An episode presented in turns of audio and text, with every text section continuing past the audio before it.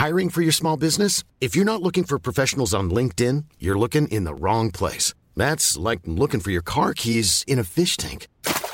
LinkedIn helps you hire professionals you can't find anywhere else, even those who aren't actively searching for a new job but might be open to the perfect role. In a given month, over 70% of LinkedIn users don't even visit other leading job sites. So start looking in the right place. With LinkedIn, you can hire professionals like a professional. Post your free job on linkedin.com slash people today. Bonsoir à tous et bonsoir à toutes. Bienvenue dans Punchline ce soir sur CNews. Il était temps, le gouvernement décide d'employer la méthode forte pour permettre l'approvisionnement des stations essence qui font face à la pénurie. L'ordre de réquisitionner les personnels a été donné par la Première ministre Elisabeth Borne il y a quelques instants à l'Assemblée nationale. On l'écoutera. On verra aussi si les automobilistes sont soulagés en sachant que seules les stations ESSO seront débloquées et pas les stations Total. On vous explique tout ce soir. En tout cas, vous êtes majoritairement en faveur de ces réquisitions. On vous a posé la question sur le compte Twitter de CNews. Oui, à 59% pour euh, cette problématique des réquisitions, non 41%. On reviendra aussi, bien sûr, sur les nouvelles frappes militaires russes sur l'Ukraine. Le sommet du G7 est réuni en ce moment avec à la clé sans doute de nouvelles mesures de rétorsion contre le régime russe. Le président Zelensky était euh, en visioconférence. On écoutera aussi ce qu'il a annoncé euh, aux autres dirigeants réunis lors de ce G7. On débat de ces sujets d'actualité avec Louis de Ragnel, chef du service politique d'Europe 1. Bonsoir Louis. Bonsoir Laurence. Nous sommes avec Pascal Delima, économiste. Bonsoir, bienvenue. Bonsoir. Eric Revel, journaliste, spécialiste aussi des questions économiques. Bonsoir, Laurence, bonsoir messieurs. Allez, on commence évidemment par euh, cette nouvelle, Elisabeth Borne à l'Assemblée nationale, qui annonce les réquisitions pour pouvoir débloquer à la fois les dépôts de carburant et les raffineries. Écoutons-la. Des accords sont possibles. Il y a d'ailleurs eu un accord majoritaire signé hier chez ESSO. Aujourd'hui, une partie des organisations, malgré cet accord, veut poursuivre le mouvement et continuer le blocage. Nous ne pouvons pas l'accepter. Le dialogue social, le dialogue social s'est avancé dès lors qu'une majorité s'est dégagée. Et ce ne sont pas des accords à minima. Les propositions mises sur la table par la direction de l'entreprise est significative. Dès lors, j'ai demandé au préfet d'engager, comme le permet la loi, la procédure de réquisition des personnels indispensables au fonctionnement des dépôts de cette entreprise. Voilà la fermeté d'Elisabeth Borne il y a quelques instants à l'Assemblée. Florian Tardif, vous êtes sur place avec Jean-Laurent Constantini. Ça y est, le gouvernement a donc choisi la méthode forte. Oui, la mesure est aussi euh, rare que radicale. Elle a été euh, annoncée euh, tout à l'heure lors des questions au gouvernement par Elisabeth Borne, la Première ministre, qui a donc expliqué que le gouvernement avait demandé au préfet de lancer une procédure de réquisition des salariés d'Esso Exxon Mobil. Et si aucun accord n'était trouvé dans les toutes prochaines heures, le gouvernement pourrait faire de même concernant les salariés de Total. Les Français ne peuvent être les victimes, a justifié Elisabeth Borne, des désaccords existants entre les salariés et les dirigeants de ces deux groupes réaction euh, de l'opposition, réaction de Mathilde Panot, la présidente du groupe LFI à l'Assemblée nationale à notre micro. Elisabeth Borne a donc opté aujourd'hui pour la matraque, la matraque plutôt que la calculatrice, c'est-à-dire que le gouvernement euh, ne euh, souhaite toujours pas augmenter les salaires dans notre pays, a-t-elle justifié en expliquant notamment que ces deux groupes avaient réalisé ces derniers mois des bénéfices records. Florian, est-ce qu'il y a déjà des précédents? Est-ce qu'on a déjà utilisé l'arme de la réquisition, évidemment, pour débloquer ces dépôts de carburant? Oui, Laurence, il faut remonter à 2010. Nicolas Sarkozy était alors euh, au pouvoir et le gouvernement euh, Fillon faisait euh, face à de nombreuses grèves dans notre pays, dues notamment à la réforme des retraites proposée par ce gouvernement. L'ensemble des dépôts pétroliers alors étaient bloqués par des salariés grévistes et le gouvernement Fillon avait décidé également d'opter pour cette pour cette mesure euh, radicale. Euh, certains euh, arrêtés préfectoraux avaient été cassés par la justice, mais voilà, la situation avait été progressivement débloquée et les dépôts pétroliers avaient pu être libérés donc grâce à cette décision radicale et rare. Merci beaucoup Florian Tardif pour ces précisions avec Jean-Laurent Constantini, Louis de Ragnel. Le gouvernement avait le choix, il aurait pu temporiser encore quelques, quelques jours peut-être maximum, mais la grogne du côté des, Français, elle montait évidemment, il fallait réagir. Alors absolument, enfin, la, première raison effectivement c'est la grogne des Français, vous avez raison de le dire, et puis la deuxième raison c'est elle est, elle est politique, c'est-à-dire que là, jusqu'à aujourd'hui, euh, la seule démonstration que faisait le gouvernement, c'est celle de son impuissance. Emmanuel Macron, hier, euh, qui est, on lui posait la question, il, il inaugurait une nouvelle sous-préfecture. Euh, Qu'est-ce que vous apportez comme réponse? D'un côté, il dit, bah, je, je c'est pas à moi de m'immiscer dans les relations sociales de, de Total et de ses mhm. entreprises pétrolières. Et de l'autre côté, il disait, bah, c'est insupportable. Sauf que c'est d'abord et avant tout insupportable pour les Français. Ensuite, s'agissant des réquisitions, si on écoute bien Elisabeth Borne, mhm. elle ne parle de réquisition que pour la seule société qui a obtenu un accord, un accord à savoir ESSO. Et bien sûr. Voilà, donc pour euh, les, les, les, dépôts de pétrole gérés par Total, pour l'instant, il n'y a aucune réquisition qui est envisagée. Et c'est quoi le ratio entre Exxon et... Alors, je ne connais pas dans le détail. Un petit, mot, un petit mot simplement sur les réquisitions. Comment est-ce que ça fonctionne? Il faut, il faut pouvoir justifier de deux choses. Les préfets donc, sont en train de constituer les dossiers qui sont ensuite remontés au ministère de l'Intérieur. Il faut pouvoir montrer qu'il y a une entrave au service mhm. public et aux services essentiels. Pardon. Et le deuxième euh, motif qu'il faut invoquer, c'est les risques de troubles à l'ordre public. Ensuite, mhm. la réquisition est adressée par le préfet et c'est un huissier de justice qui vient délivrer euh, le mandat de réquisition individuellement à chaque personne qui est visée par la réquisition. Et simplement pour faire un parallèle avec chaque personnel reçoit en main propre. Absolument, en main propre. Euh, et, et euh, Florian Tardif pointait justement le fait qu'en 2010 certaines décisions préfectorales avaient été cassées devant les tribunaux administratifs. Eh bien parce qu'il faut faire très attention. Le préfet ne peut pas réquisitionner l'ensemble des opérateurs qui travaillent dans les raffineries. Il ne peut en fait que cibler certaines personnes qui vont permettre le retour en fait euh, de, en fonctionnement euh, de la raffinerie simplement pour l'instant pour le, assurer le service minimum. Et là pour le coup le service minimum et je termine vraiment par là est libre euh, d'interprétation. Est-ce que le service minimum ça veut dire permettre à tous les Français de pouvoir travailler et donc de faire leur plein d'essence ou est-ce que c'est uniquement et ce qui serait déjà un premier pas très positif uniquement pour les services de police et véhicules de secours Là, pour le coup, je n'ai pas la réponse. Pascal de Lima, qu'est-ce que ça veut dire? Cet outil de la réquisition, il n'a pas été euh, utilisé si souvent que ça. En 2010, le euh, gouvernement de François Fillon. C'est une manière, de, évidemment, de forcer, de, de, braquer, euh, d'engager bah, le rapport de force? Bah, Je pense qu'il y a effectivement un engagement du rapport de force, c'est clair. De braquer, peut-être pas, mais en tout cas de faire prendre conscience quand même qu'il y a une urgence économique hein, au niveau... Euh, de, du risque de récession aussi en France qui existe, hein, parce que euh, il faut un petit peu ordonner les idées. Hein. Il y a des conséquences économiques quand même importantes, donc il fallait agir aussi fort, parce qu'il y avait bien évidemment cette crise de la Covid, ensuite on a eu la guerre en Ukraine, ensuite on a eu la hausse des prix. Enfin, ça commence à faire beaucoup, si vous voulez. Les conséquences sont aujourd'hui importantes par secteur d'activité, pour le mmh. bâtiment parce qu'il y a des problèmes d'approvisionnement, pour euh, l'industrie automobile également parce qu'il y a des problèmes d'approvisionnement, pour certains métiers spécifiques, notamment euh, les infirmières, les hôpitaux, etc. Il y a des problèmes aussi mmh. euh, de, de, transport. Donc tout ça, c'est quand même assez sérieux, si vous voulez. Sans parler du fait que, comme je le disais, euh, la situation au niveau macroéconomique est pas terrible et que euh, c'était vraiment pas le moment. Et donc, je pense que la mesure est à la hauteur des enjeux. Mais euh, Eric Revel, on n'a pas le ratio exact entre les raffineries Exxon et les raffineries Moi, Total. non. On, va le chercher, on va le trouver.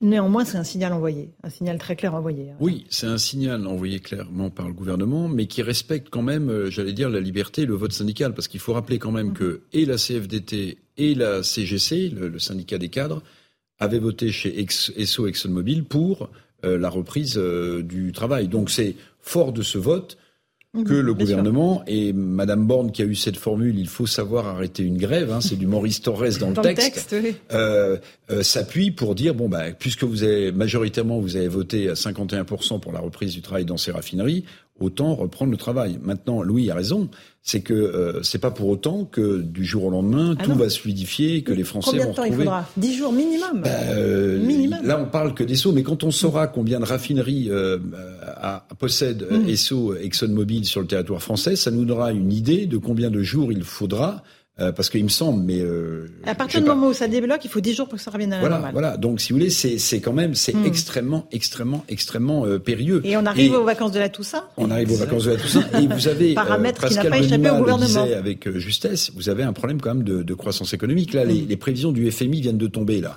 Pour 2023, la France, elle est elle est gratifiée d'un 0,7 de croissance en 2023. 0,7%, tous les économistes le savent, c'est l'épaisseur du trait. Sur la, entre la récession. Et je rappelle qu'une récession, c'est deux trimestres de suite de croissance négative, mais à 0,7%. Mmh. Euh, on est... Alors ce qui est intéressant aussi dans la séquence politique, Madame Borne, chef du gouvernement, annonce tout à l'heure à l'Assemblée nationale la réquisition, mais Bruno Le Maire, en embuscade, dès ce matin, mmh. dès ce matin sur une, une radio du service public, avait expliqué que si les choses ne rentraient pas dans l'ordre, il faudrait réquisitionner.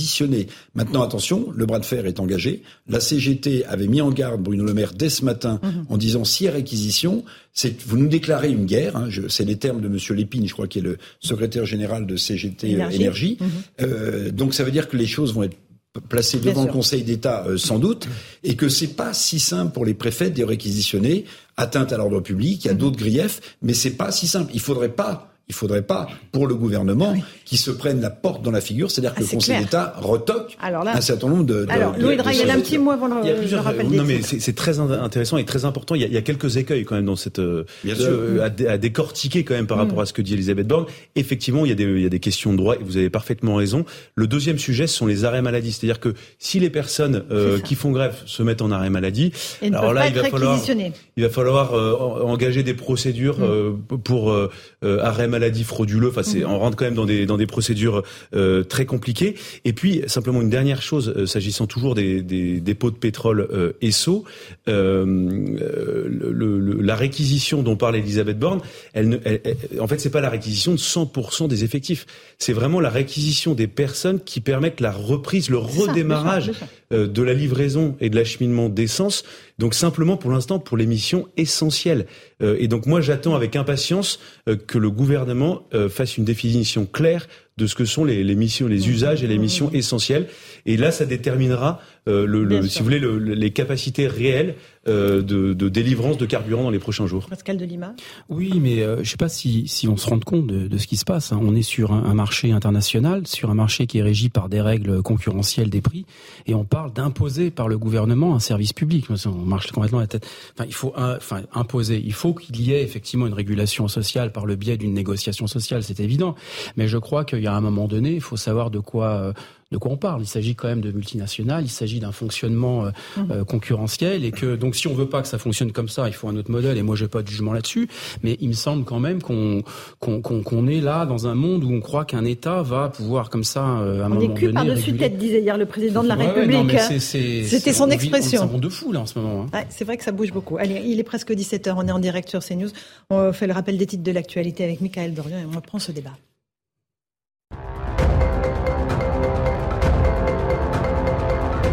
Elisabeth Borne annonce la réquisition des personnels du groupe ESSO ExxonMobil. Elle précise que ces réquisitions concernent les personnels indispensables au fonctionnement des dépôts de carburant.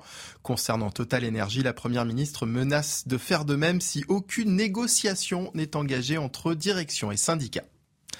La colère des policiers ne faiblit pas contre la réforme de la police judiciaire. Les opposants dénoncent le risque d'un nivellement vers le bas de la PJ et un renforcement du poids du préfet dans les enquêtes. Plusieurs opérations de contestation ont eu lieu en France ces derniers jours comme à Paris tout à l'heure. La disparition d'Estelle Mouzin, de nouvelles recherches ont commencé hier dans les Ardennes et continuent aujourd'hui. Condamné à la perpétuité incompressible pour les meurtres de sept jeunes femmes, Michel Fourniret avait fini par avouer sa responsabilité dans la disparition de l'enfant. Estelle Mouzin avait disparu à l'âge de 9 ans en 2003. Son corps n'a jamais été retrouvé. Et puis Volodymyr Zelensky appelle le G7 à l'aider à créer un bouclier aérien au-dessus de l'Ukraine. Le président ukrainien s'est exprimé tout à l'heure alors que le groupe des 7 s'est réuni par visioconférence. Un sommet virtuel organisé en urgence après les bombardements menés lundi en Ukraine. De son côté, Moscou a dit s'attendre à plus de confrontations avec l'Occident. Merci beaucoup, Michael Dorian, pour ce rappel des titres de l'actualité. On parle de l'information du jour, cette réquisition donc euh, décidée par Elisabeth Borne, la première ministre, pour pouvoir débloquer quelques dépôts de carburant. On parle de ce Dexon, donc c'est trois dépôts uniquement hein, sur sept ou huit euh, au, total en France ça va rester vraiment euh, au compte-goutte, hein, euh, il faut quand même se, l'avouer. On va tout de suite partir rejoindre l'une de nos envoyées spéciales, Régine Delfour, qui se trouve euh, dans une station-service avec Charles Pousseau. Vous trouvez à Puteaux, dans les Hauts-de-Seine. C'est toujours la galère pour les automobilistes. Est-ce que cette nouvelle de la réquisition de certains dépôts est de nature à les soulager?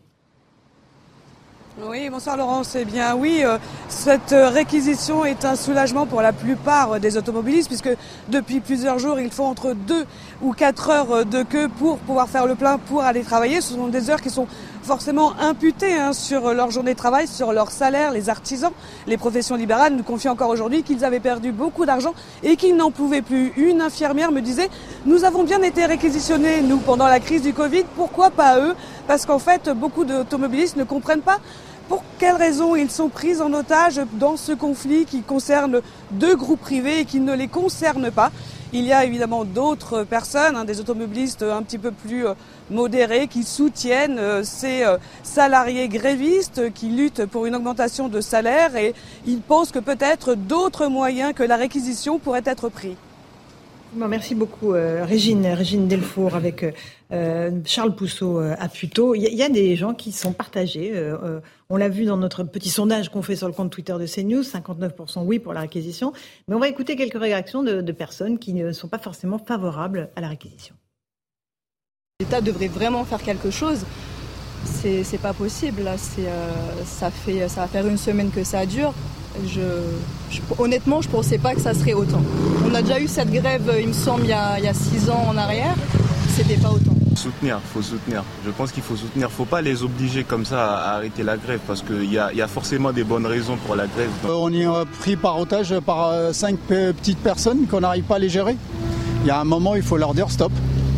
Il faut leur dire stop. On a marre. Voilà, il y a des gens qui sont partagés. C'est assez intéressant hein, de voir ça à Louis Dragnel. Si, quand même, il y en a un qui dit sur les trois, euh, on ne peut pas casser les grèves comme ça. Oui, oui, oui. Non, mais c'est assez amusant parce que la première personne qu'on écoute et qu'on voit, euh, c'est vraiment l'État sauveur. Il faut vraiment que l'État nous libère de ce carcan. Le deuxième, bon, en fait, il connaît pas très bien les raisons de la grève, mais il se dit bon, euh, il y a la grève, il faut soutenir.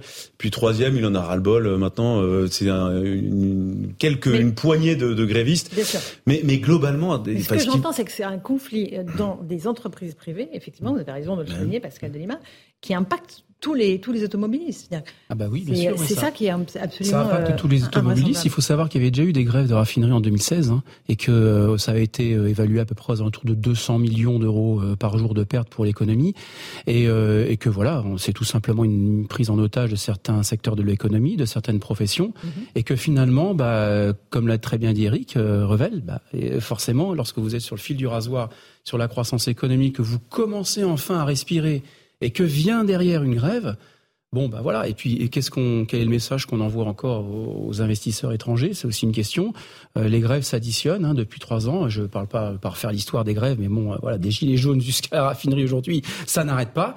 Donc, il y a un moment donné, euh, laissons l'économie un peu respirer, et puis essayons de faire en sorte que les entreprises négocient entre elles sans avoir systématiquement la, police État au-dessus, quoi. Un tout petit mot sur le moment choisi pour cette manière forte par le gouvernement. Hein. on est en plein débat sur le budget, l'hypothèse du 49-3 qui plane, la manifestation de dimanche de Jean-Luc Mélenchon euh, contre la vie chère. Et Elisabeth Borne qui pose un acte d'autorité en disant allez on va réquisitionner. Bah, il n'y a pas pire moment pour le gouvernement. Objectivement, la situation est quand même très très très compliquée euh, sur tous les plans. C'est-à-dire qu'il y a une crise énergétique.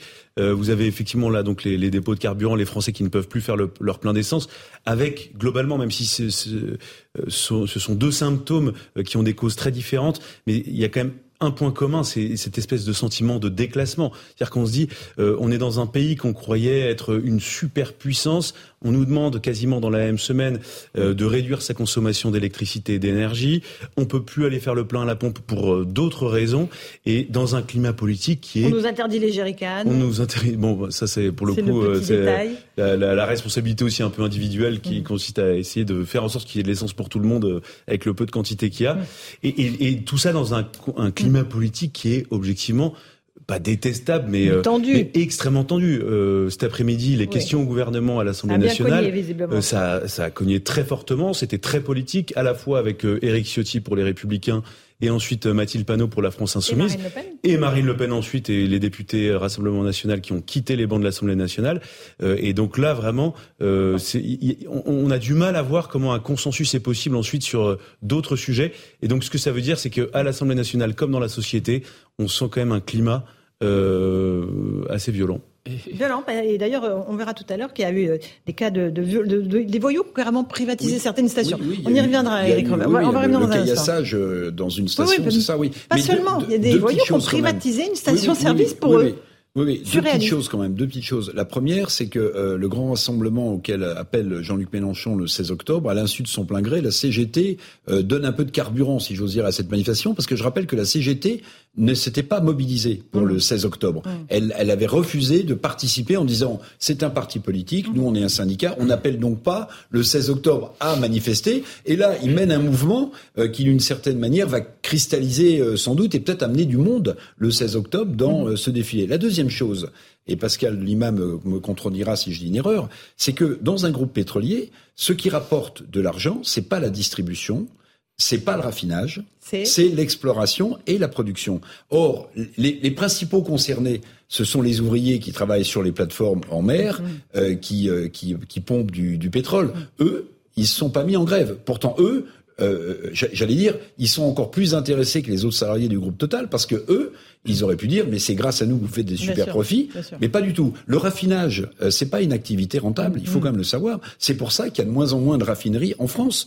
Et si on pousse le bouchon un peu loin, on peut se dire, mais Peut-être qu'un jour Total arrêtera de distribuer euh, de l'essence en France. Bon, je rappelle quand même qu'il y avait 40 000 stations euh, euh, service en 1980. Il y en a plus de 14 000 aujourd'hui en France. Mmh. Donc c'est pas une activité rentable, la distribution de carburant, et le raffinage encore moins. Il y avait beaucoup plus de raffineries avant. Il y en a de moins en moins en France. Les raffineries se délocalisent. On importe 45% de notre gasoil en France, notamment de Russie c'est parce que cette activité-là, dans un pays comme le nôtre, n'est pas rentable. Or, ce sont les salariés du raffinage qui bloquent la France qui bosse.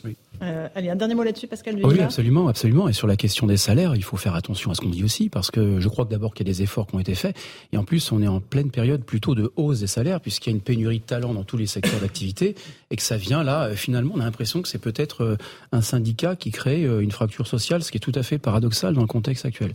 Je vous parlais de scènes de violence dans certaines stations. Il y avait une, un automobiliste poignardé la semaine dernière en Haute-Savoie, et là, on a carrément eu à Villiers-le-Bel une station-service raquettée par des voyous dans un quartier sensible évidemment de la ville. Euh, avec, euh, ils ont fait la loi pendant plusieurs heures.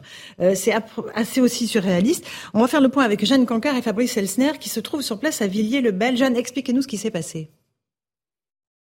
Hier, en fin d'après-midi, deux clientes de cette station-service de Villiers-le-Bel appellent les policiers pour les prévenir que plusieurs individus sont positionnés au niveau des pompes à essence et filtrent l'accès pour les automobilistes. Concrètement, les automobilistes qui sont du coin, les riverains, peuvent se servir en carburant, mais pour les autres, eh bien, l'accès leur est refusé. Ces individus en question leur imposent leurs propres tarifs avec le carburant qu'ils ont eux-mêmes chargé dans des bidons à essence. Mais en cas de refus de ces automobilistes qui ne veulent pas payer ce prix-là, eh bien, le ton monte. Quelques voitures auraient même été caillassées. Rapidement, au bout d'une heure, la police est arrivée sur place. À ce moment-là, les individus en question se sont éparpillés et ont pris la fuite, excepté un qui a été interpellé. Il est aujourd'hui en garde à vue. Il s'agit d'un jeune homme de 24 ans qui habite dans la cité juste en face de cette station-service. L'enquête, elle, est toujours en cours pendant que la file d'attente ici continue de s'allonger. Merci beaucoup, Jeanne Cancard. Euh, Fabrice Elsner, ce que vous dites est édifiant. On est quand même euh, dans un pays qui, qui ne tourne pas rond, où euh, on, peut comme ça privatiser une station-service, raqueter les automobiles. Du à tous les à Bien sûr, du racket, hein, vraiment, évidemment. Non, mais c'est ça qui est surréaliste. Franchement, je, bref, il y a des endroits où il y a du vol du carburant, il y a des endroits où les stations augmentent le prix du carburant aussi. Eric, on a l'impression que tous les coûts sont permis. Bien sûr, bien sûr. Vous avez, vous avez des, des, des sur certaines stations, il faudrait d'ailleurs qu'il y ait une enquête peut-être de la, mais je crois euh, de la direction générale de la bien sûr, parce que en réalité, euh, euh, certaines stations profitent de la pénurie pour augmenter de manière absolument hallucinante euh, moi, j'ai vu des, des, des, des, du super euh, sans plomb. Hein, euh, à combien? À 2,60, 2,70. Oui, bien sûr, bien sûr. J'ai même vu du gasoil à 3,0. Vous voyez? Bah oui, bah bien sûr. Donc, il y a de la spéculation. certains en profitent, et puis il y a ce racket. Donc ça veut bien dire quand même qu'on est potentiellement, alors on va pas dramatiser, c'est un exemple parmi d'autres. Euh, il y a eu cette agression euh, à coup de couteau. Moi, j'ai vu dans des, j'ai fait des queues comme, enfin, des, comme tout le monde, et j'ai vu des gens qui se poussaient des épaules, qui en est qui en venait presque loin, ça veut dire que oui, on est potentiellement euh, sur une atteinte à l'ordre public. Là, enfin, clairement. mais sur cette histoire de raquette, vous vous rendez compte? C'est-à-dire que c'est l'économie souterraine qui se met en place, l'État euh, est, défaillant, la police arrive après. Que se fait copieusement insulter. et si vous n'êtes pas, si vous n'êtes pas du quartier, vous n'avez pas le droit de vous. Mais attendez, euh, c'est pas des principautés. Et si vous, êtes du quartier, que vous voulez bien acheter le carburant au prix qu'ils veulent, vous n'avez pas votre voiture Ou alors ça légitime le fait qu'il y a des, lieux qui, qui, qui, ne sont plus contrôlés par l'État c'est des, des lieux. on ne le découvre pas. Ben oui, oui mais ça, ça veut dire ça. C'est une illustration supplémentaire, effectivement, de, de, de, de, ces lieux aussi qui sont perdus euh, par l'État, par la France. Et puis ça montre autre chose. Mhm. Euh, tous les anti-pétrole, les anti-essence, le révélateur de ce qui se passe en ce moment, c'est que euh, le pétrole, c'est un besoin vital pour toute la population, à la fois pour tout le système d'urgence, l'organisation. On voit même qu'il y a des cantines scolaires qui peuvent pas être livrées, il y a le ramassage scolaire. En fait, énormément de choses dans notre pays euh, dépendent du pétrole. Donc à tous les ayatollahs, les idéologues euh, de toutes les croissances des énergies alternatives et qui veulent à tout prix euh, dégager l'essence de notre vie immédiatement tout de suite, eh bien c'est je trouve que c'est là aujourd'hui on voit une évidence, c'est que tout est dépendant du pétrole, on en a besoin. Donc n'enterrons pas trop vite le pétrole. on est dépendant à quoi? À 65 70 Oui, entre 60 et 70 tout à fait, effectivement, en fonction mmh. des périodes, c'est ça. Euh, il y avait aussi un. Alors, je, voudrais juste nuancer par rapport à ce que vous venez de dire, parce que pour le coup, je suis pas je, je, tout à fait d'accord dans le sens où effectivement, on avait là un signal prix quand même très fort, qui était que l'inflation explose du fait en partie euh, euh de, des prix de, de l'énergie et du pétrole, et que en général, en économie de marché, quand un prix explose, ben on dit aux gens qu'il faut consommer autre chose. Et donc là, on avait peut-être une occasion, euh, voilà, enfin un contexte un peu malheureux, mais une occasion rêvée de pouvoir, euh, je pouvoir enclencher une transition écologique peut-être plus rapide. Moi, je suis plutôt d'accord avec ça. Hein. Ceci dit, c'est vrai que euh, ces histoires de raquettes sont la conséquence d'une fracture sociale, mhm. que ce soit le pétrole ou s'il y avait d'autres grèves, c'est pareil. D'ailleurs, c'est pareil quand il y a la grève des cheminots. il y a aussi des, problèmes. C'est la violence sociale, euh. c'est-à-dire c'est un reflet d'une mhm. violence sociale qui n'est pas encore résolue. Euh, mais sur la question du signal pris en économie de marché, pour moi, c'est un signal pour dire peut-être qu'il faut qu'on se calme sur nos énergies fossiles, sur le pétrole, et que c'est peut-être l'occasion d'aller vers une transition écologique peut-être un peu plus vite voilà, euh, euh avec, avec avec pondération. Mais pour travailler, en fait, c'est ça le problème. c'est que le, révélateur, c'est que eh ben, les catégories les plus populaires sont les plus dépendantes et ont vraiment besoin de ça pour travailler, pour vivre. Et, on voit bien que ce ne sont pas les premiers clients des énergies alternatives. Il va y avoir une transition énergétique qui va, qui va venir avec une régionalisation des activités économiques, donc avec une réduction des temps de transport et avec donc ce qu'on appelle les circuits courts qui vont se développer. Petit à petit, ça va se mettre en, ordre tout cela, mais il faut le faire aujourd'hui. Du coup, on aura moins besoin de la voiture, on va pouvoir prendre des...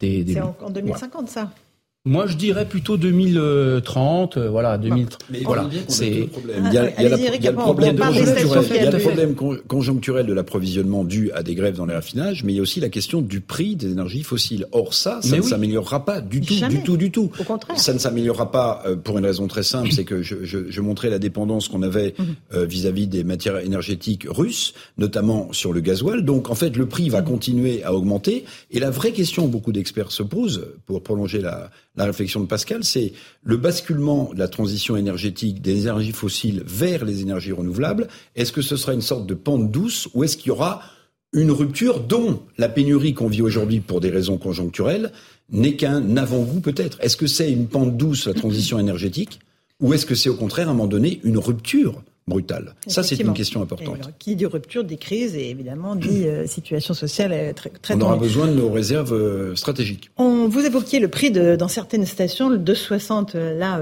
que vous avez, voire le 3 euros pour le gasoil.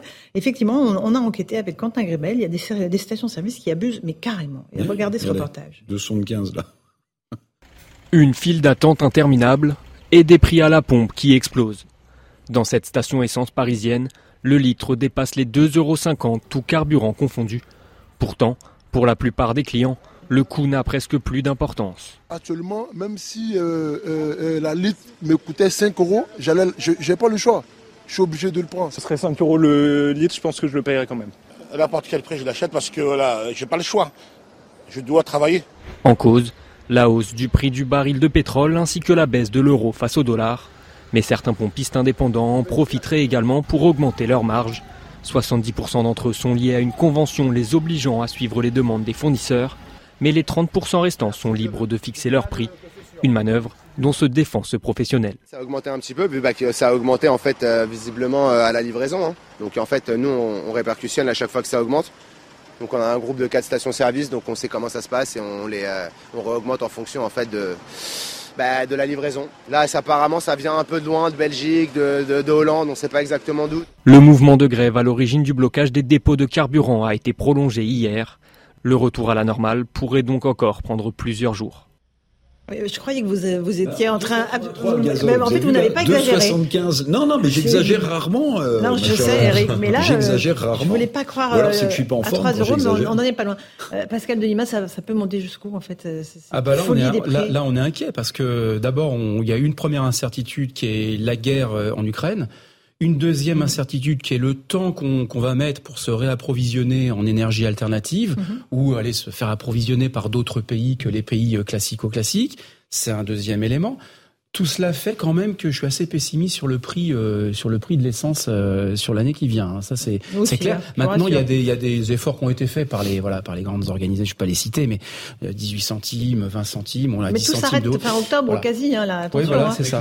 On est devant le mur. Total prolonge la ristourne de 30 centimes. Ça c'est important cette ça prolonge Et donc donc, donc l'effet sans doute c'est que si Total mm. prolonge la ristourne quand les stations-service seront à nouveau approvisionnées, eh bien Total sera très vite euh, en rupture de stock, parce, que, de parce que ça va être la seule compagnie qui fait une ristourne de 30 centimes. C'est fou quand même, c'est complètement fou.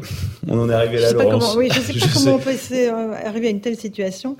Donc euh, on sait qu'il y aura des réquisitions sur les trois dépôts de carburant Exxon, et donc il y a cinq total on n'est pas sorti de l'auberge pour apprendre cette une bonne et Pour l'instant, le gouvernement euh, essaye de ne pas envisager le recours à euh, l'utilisation de, des forces, de police, euh, de police et de gendarmerie. pour l'instant, ce qu'ils essayent, ils essayent de voir si ça peut se passer dans le calme et si simplement avec les, les, mandats de réquisition transmis par les huissiers, eh bien les personnes qui les reçoivent vont travailler. voilà, mais il y a quand même une, une hypothèse qui n'est pas exclue.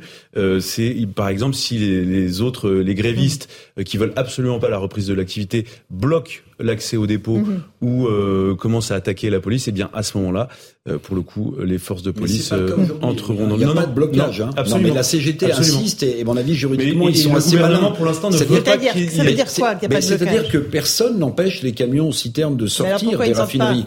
Ils ne raffinent pas les produits, donc ils ne produisent pas d'essence, de gasoil, de bitume euh, ou euh, encore de kérosène pour les avions. Ça, c'est un sujet qu'on n'aborde jamais. Mhm. Mais le kérosène, il est fabriqué à partir de distillation dans les raffineries. Au bout d'un moment, ça va aussi coincer eh ben, sur les avions. Il faudrait s'intéresser à ce qui se passe parce que vous savez, en 2010, l'une des raisons pour lesquelles le préfet de ce département avait réquisitionné euh, une raffinerie, c'était qu'il restait trois jours de kérosène aux avions à Roissy, si vous vous souvenez bien. Personne ne se soucie de ce problème, mais ce sont les raffineries qui produisent du kérosène pour les avions aussi. Donc là, ça touche. Alors évidemment, c'est pas très populaire de dire parce que bilan carbonique, parce que celui qui peut se payer un billet d'avion, euh, sans doute les, les moyens. Qui jet privé puissent rentrer chez eux. Voilà. mais, mais, mais, si ça si ça touche le transport aérien dans, dans quelques jours, euh, ça sera encore un autre sujet. Hein. Pascal Delima, si on fait le tableau des prochains jours, donc certaines euh, dépôts, certains dépôts qui vont être débloqués, il faut des jours pour que ça vienne à la normale. Mm. Ça veut dire que la galère elle continue au minimum pour un mois pour les automobilistes. Là. Oui, je pense. Les vacances de Toussaint arrivant à la fin de la semaine prochaine, on est dedans. Oui, tout à fait. Il y a, il y a tout, tout... Voilà, c'est ça. Super, avec ses trois enfants et la valise, oui. en, train, en, train, Non, mais il y a une dizaine de jours encore pour effectivement tout revienne un peu à la normale. Après, il y a effectivement aussi euh, euh, le, le, moral. Moi, je tiens vraiment à, à, insister sur le fait que les investisseurs étrangers, que les entrepreneurs aujourd'hui ont le moral à zéro.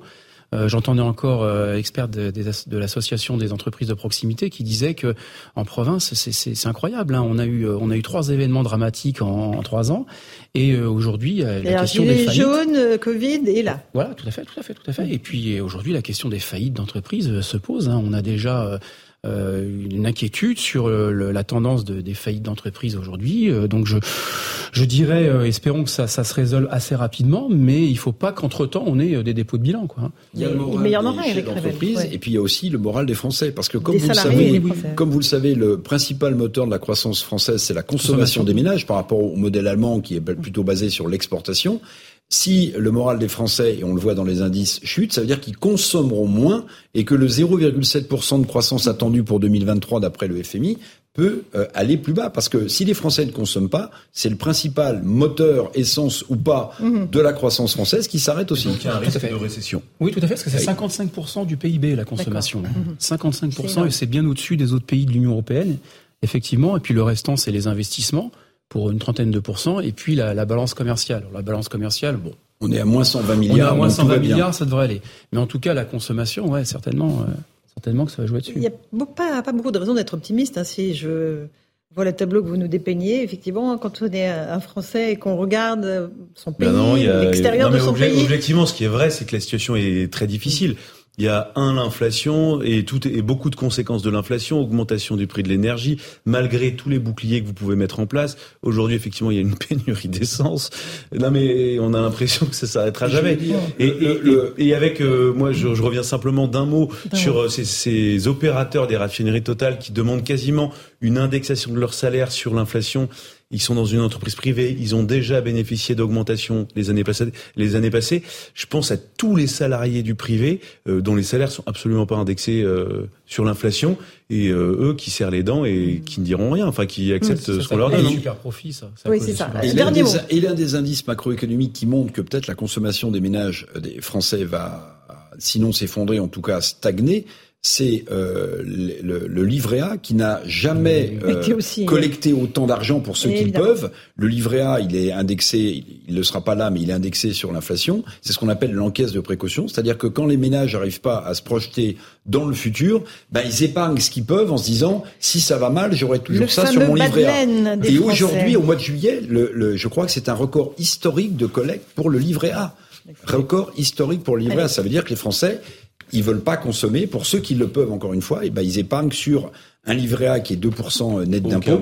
Ben oui, au cas où. Allez, on va faire une petite pause euh, dans Punchline. On se retrouve dans un instant euh, sur CNews. On évoquera l'Ukraine, nouvelle salve de frappe euh, militaire russe sur des infrastructures énergétiques. Les nombreuses villes ukrainiennes sont plongées dans le noir. tout de suite. 17h30, on est en direct sur CNews et dans Punchline. Tout de suite, le rappel des titres de l'actualité avec Michael Dorian.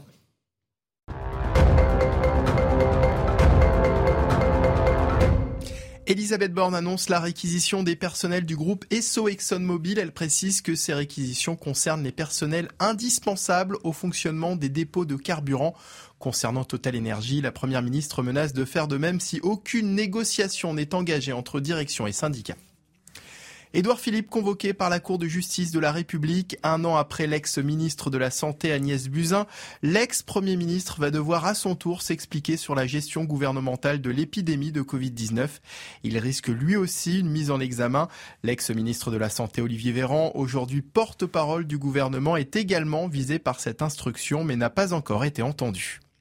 Et puis cinq Français sont actuellement retenus en Iran, annonce faite par la ministre française des Affaires étrangères Catherine Colonna ce matin. Vendredi, le Quai d'Orsay a appelé les Français de passage en Iran à quitter le pays dans les plus brefs délais compte tenu des risques de détention arbitraire auxquels ils s'exposent. Effectivement, merci beaucoup Michael Dorian pour ce point sur l'actualité. L'Ukraine, donc, avec euh, à nouveau une euh, vague de frappes de missiles russes sur des infrastructures énergétiques ukrainiennes. Le but, évidemment, c'est de plonger un certain nombre de villes et de structures euh, dans le noir, sans électricité. On fait le point sur les frappes du jour avec Kinson et on en débat ensuite. La ville de Zaporizhia, une nouvelle fois ciblée par les Russes. Selon les autorités ukrainiennes, une salve de 12 missiles se sont abattus ce mardi sur des infrastructures civiles, faisant un mort. Cette concession automobile est totalement détruite. André Razine en est le propriétaire. J'ai attendu la fin des frappes, puis quand je suis arrivé sur place, les pompiers, les policiers et d'autres personnes étaient déjà là. Nous avons commencé à éteindre le feu et à nettoyer les débris. Moscou confirme avoir mené de nouvelles frappes contre des cibles militaires et des infrastructures, précise Igor Konachenkov, porte-parole du ministère russe de la Défense. Les forces armées russes ont continué à mener des frappes massives avec des armes longue portée de haute précision depuis des bases terrestres ou maritimes sur des sites militaires et des installations électriques de l'Ukraine. Le gouvernement ukrainien appelle les civils à limiter la consommation d'électricité dans plusieurs régions. Alors que l'hiver approche avec des températures qui vont chuter dans le pays, les installations électriques sont indispensables à la survie de la population, alerte Ravina Shamdasani, porte-parole du Haut Commissariat aux droits de l'homme. Nous devons souligner que le fait de diriger des attaques contre des civils et des infrastructures civiles, c'est-à-dire qui ne sont pas des objectifs militaires, est un crime de guerre. Uh, Moscou comme Kiev estime que la négociation est impossible. Le président ukrainien Volodymyr Zelensky appelle le G7 à aider à créer un bouclier aérien au-dessus de l'Ukraine. Voilà, alors évidemment, un bouclier aérien au-dessus de l'Ukraine, c'est quasi mission impossible, Louis de Ragnel. Ça voudrait dire que l'aviation russe ne pourrait évidemment plus survoler euh, cette zone-là et que euh, ça entraînerait un conflit, une réponse immédiate de, l'OTAN. Absolument. Et puis la question qu'on se pose, c'est euh, qui assurerait la police du ciel? Mhm. Donc la police du ciel, à, qui s'en réfère effectivement le président Zelensky, eh bien c'est à des pays membres de l'OTAN. Et donc pour le coup, ce serait euh, un engagement euh, réel dans la guerre. Et aucun pays de l'OTAN, pour le moment, n'a manifesté euh, son intention de le faire. Je sais que par exemple, la France ne veut absolument pas, n'est pas du tout favorable à cette position. en revanche, la France, et vous nous confirmez cette information, va livrer des armes supplémentaires, non pas à, l'Ukraine, mais à la Roumanie Alors à l'Ukraine, il y a toujours la, discussion sur la livraison de 6 à 12 euh, canons César supplémentaires, des canons César qui initialement devaient être livrés au Danemark, euh, mais donc c'est en discussion avec le Danemark. Ce sont des canons César un peu différents, qui sont un peu plus lourds, un peu plus longs euh, que ceux qu'on a mhm. déjà livrés par le passé. Il y en a, on en a déjà livré 18. Et ensuite, l'Elysée envisage toujours, on n'a pas de confirmation, de livrer des chars Leclerc, pour le coup à la Roumanie, pour renforcer la posture, la présence de la France là-bas. il y a l'équivalent d'un peu, l'équivalent d'un régiment en ce moment même mhm. en Roumanie. C'est-à-dire une 600, 700 personnes? Oui, un peu moins de 1000 personnes. Et Emmanuel Macron avait affiché sa volonté de, de, de, monter les effectifs pour arriver jusqu'au niveau d'une brigade. Mmh. Voilà, il y a des unités qui viennent aussi d'autres pays. Il y a des lanciers belges, euh, il y a des gens qui viennent de, de plusieurs pays euh, d'Europe. Mais pour l'instant, l'objectif, c'est plutôt de d'essayer d'afficher, de montrer un peu les muscles, même si ça ne doit pas faire trembler Vladimir Poutine. Mais euh, au fond de lui, je pense qu'Emmanuel Macron ne souhaite absolument pas que ses troupes françaises puissent éventuellement être envoyés au combat. Éric Revel, il y a certaines voix parmi les militaires français qui disent attention, à force d'envoyer toutes nos armes, soit à l'Ukraine, soit dans d'autres pays, l'armée française va se retrouver en situation compliquée? Bah Déjà, elle l'est. Hein, quand vous écoutez euh, certains experts, euh, ils vous expliquent que euh, sur certaines pièces d'artillerie, hélicoptères ou véhicules blindés légers, parfois on désosse euh, l'un d'entre eux pour permettre de, réparer celui d'à côté. Donc déjà, on sait que... 30% du parc d'hélicoptères de, l'armée de terre sert justement à ce qu'on appelle le, il cannibalise voilà. Euh, en donc, fait les, donc déjà c'est pas extrêmement rassurant. Vous avez eu euh, toutes ces polémiques, enfin infos qu'on n'a pas vérifié, qui disaient qu'en fait on ne pouvait soutenir un feu que pendant trois ou quatre jours, qu'on serait, voilà, serait capable de tenir qu'un front de 80 km. Alors je ne sais pas si tout ça est vérifié, mais c'est vrai que euh, à force euh, d'avoir réduit les budgets de la défense, même si le président de la République a décidé d'augmenter le, prochain de manière significative, en fait, depuis euh, Jacques Chirac et l'époque où Michel Alliot-Marie était ministre de la Défense, et où là, le budget de la défense avait cru de manière conséquente, depuis, c'est vrai qu'on avait mmh. l'impression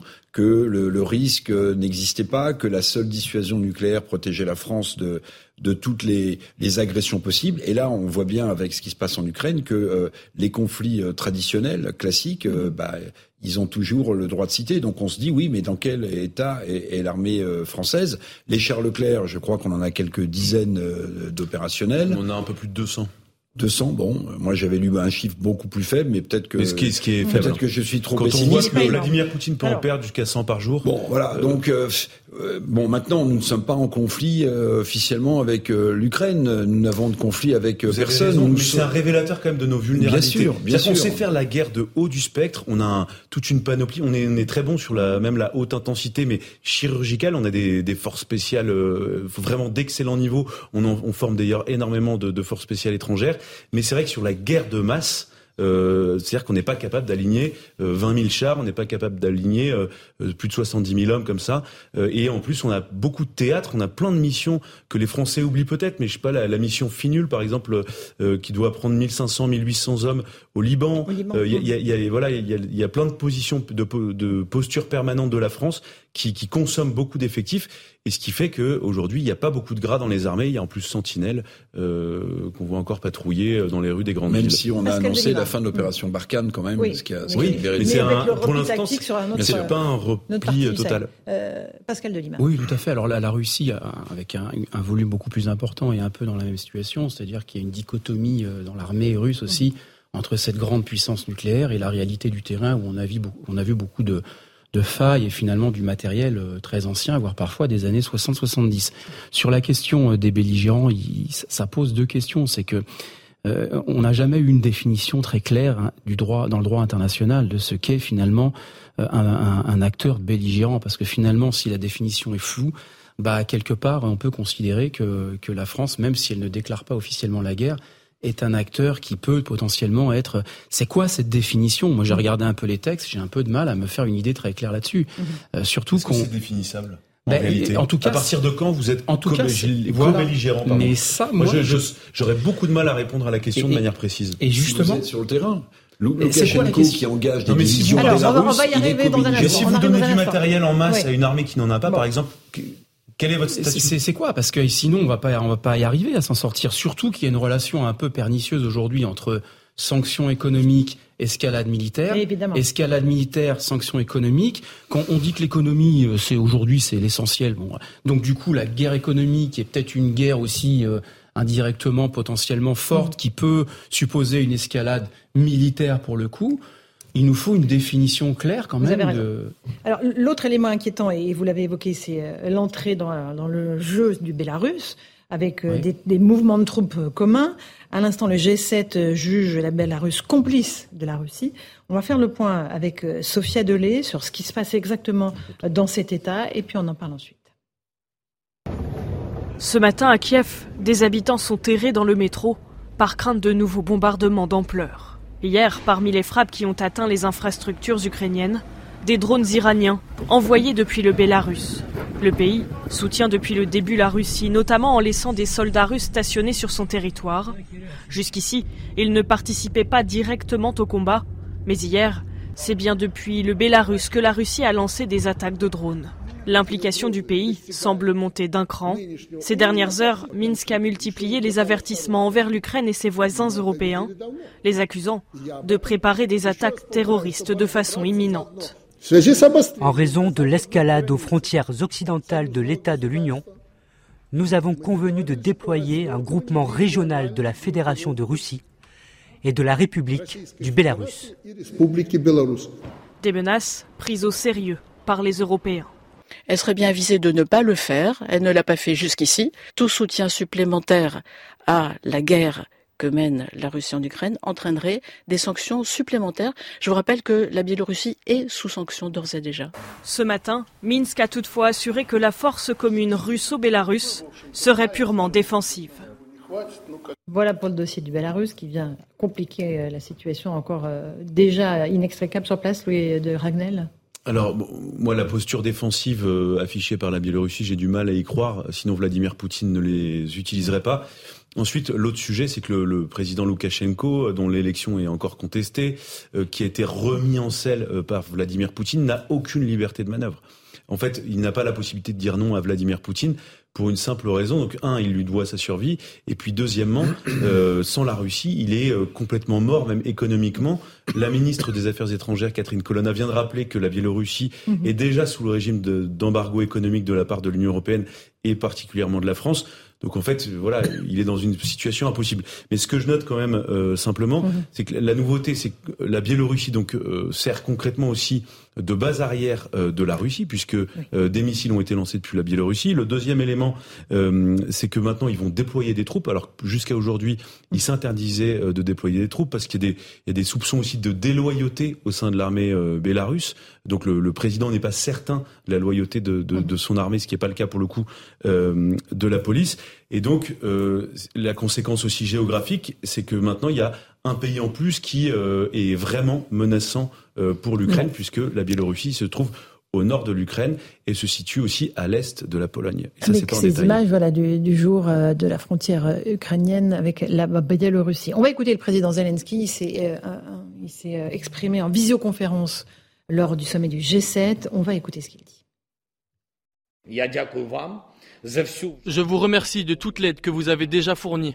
C'est important. Mais le leader russe, qui est maintenant dans la phase finale de son règne, a encore les moyens pour une nouvelle escalade. C'est une menace pour nous tous. Voilà pour euh, Volodymyr Zelensky. Euh, évidemment euh, qu'il y a une escalade, Pascal de Lima. on, a du mal à voir comment l'engrenage va pouvoir s'arrêter.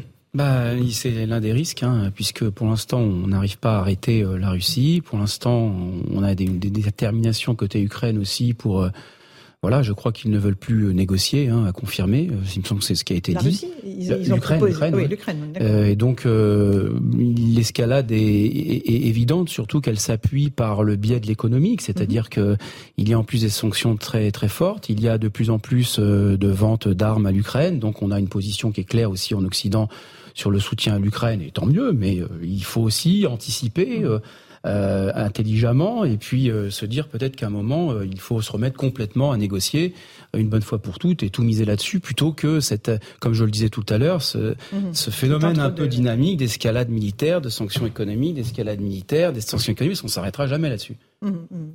Louis de Ragnel pendant ce temps on sait que les échanges de prisonniers entre la Russie et l'Ukraine se poursuivent, hein, c'est ça. 32 soldats euh, ont été euh, prisonniers euh, ukrainiens ont été récupérés dans un échange avec la Russie. C'est, Absolument, c'est pas la première fois que ça se produit. Ça s'est produit au moins une dizaine de fois depuis le début du conflit, notamment souvenez-vous avec les, les, militaires qui avaient défendu Azovstal, mhm. donc à côté de Mariupol. Mhm. Donc voilà, c'est, quelque chose qui continue de se produire pendant ce conflit. Eric Revel, sur cet embrasement dans la région. oui, et sur l'embrasement, il y a un autre euh, homme fort dont on commence de nouveau à reparler, qui est le, le président tchétchène euh, Ramzan euh, Kadyrov, qui d'ailleurs, et c'est un signe, a été élevé au grade de colonel général par, par Vladimir Poutine il y a quelques jours. on dit qu'il pourrait mobiliser 70 000 paramilitaires mmh. islamistes pour venir prêter main forte à Vladimir Poutine en Ukraine. Alors, on a souvent agité cette possibilité. Mais depuis quelques jours, certains experts euh, pensent que Kadyrov pourrait marcher avec ses, mmh. avec ses colonnes infernales, je vais les appeler comme ça, euh, en direction de, mmh. de, de l'Ukraine. Et euh, on dit que les paramilitaires euh, tchétchènes sont des sont des guerriers qui n'ont peur absolument de rien et pas des et non plus des pires exactions.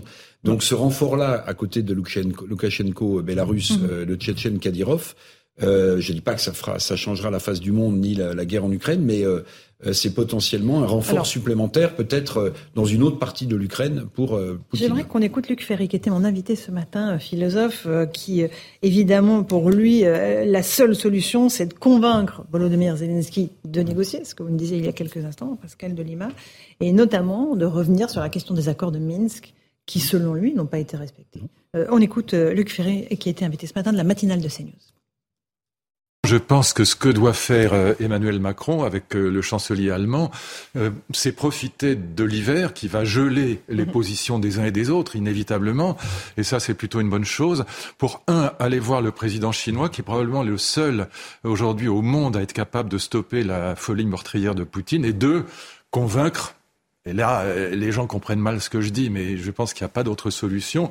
Zelensky d'appliquer pour une fois les accords de Minsk, c'est-à-dire d'organiser, alors Minsk 1, Minsk 2, Minsk 3 si on veut, ça m'est égal, mais organiser un statut, peut-être des élections libres sous mandat, mandat de l'ONU, mais un statut pour les républiques séparatistes, parce que même si l'Ukraine reprend Mhm. les républiques séparatistes du Donbass, la guerre ne s'arrêtera pas pour autant parce que dessous il y a quand même une guerre civile, voilà. Et puis il faut renoncer à la Crimée, je suis obligé de le dire parce que la Crimée est russe, elle, elle restera russe. Aucun président russe, que ce soit Poutine ou un autre, ne rendra la Crimée. Et donc je pense que là aussi, au minimum, dans ce cas, organisons des élections pour savoir si la Crimée veut revenir en Ukraine. Mais n'oubliez pas qu'elle n'était ukrainienne que depuis 56 et, et dans le cadre du droit soviétique qui n'a aucune valeur pour nous.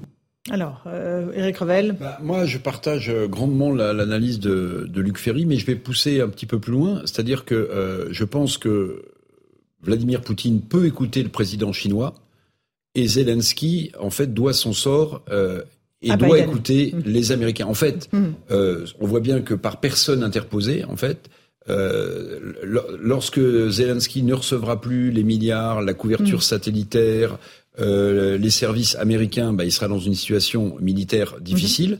Donc du côté de Zelensky, ce sont sans doute les Américains qui peuvent lui demander le moment venu de négocier. Alors qu'est-ce qu'il négociera, j'en sais rien.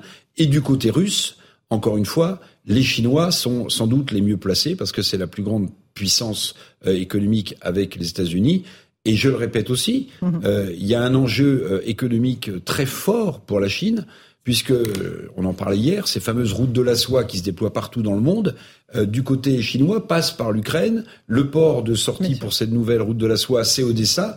Donc au bout d'un moment, hein, je vous rappelle quand même que euh, la Chine n'arrête pas de confiner, que sa croissance économique en souffre aujourd'hui.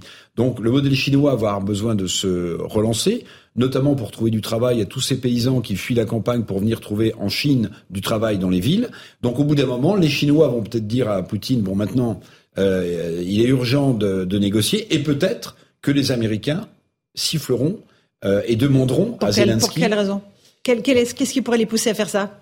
Bah, Aucune raison aujourd'hui. Ce qui pourrait les pousser à faire ça, c'est que les, États-Unis euh, commercent avec le monde entier aussi et que mhm. leur croissance économique, leur emploi, est dans, alors même si Mais qui est leur véritable ennemi La Chine. Oui, oui, oui. mais la Chine ne fait la guerre jamais à personne. Enfin, sauf dans l'histoire, effectivement, il y a eu la Mongolie, etc. Mais en règle générale, donc, on pourrait avoir une porte de sortie par l'économique, notamment par le poids de la Chine dans ses négociations avec la Russie. Parce que la Chine, euh, mhm. bon, elle a des guerres intérieures, mais elle, en général, je ne sais pas si vous avez remarqué, elle est elle, évite les conflits euh, extérieurs. Hein. Donc, euh, mm-hmm. ça peut être une porte de sortie, effectivement, comme le disait très bien Eric, euh, pour, ce conflit. Louis Dragnel, une confirmation à propos des, de la France et de la livraison de Charles Leclerc Absolument, ça vient de tomber puisque le ministre des Armées, donc Sébastien Lecornu, qui était devant la commission défense et affaires étrangères du Sénat, donc vient de confirmer le déploiement, le renforcement la posture de la France euh, en Roumanie et donc avec le déploiement euh, de véhicules blindés de combat d'infanterie ainsi qu'un escadron de Charles Leclerc, des rafales en Lituanie pour assurer la défense du ciel, une compagnie d'infanterie légère en Estonie. Donc voilà pour l'instant euh, ce qu'on a. donc ça veut dire quoi? Ça, ça voudrait dire une douzaine de chars avec en plus 120 effectifs.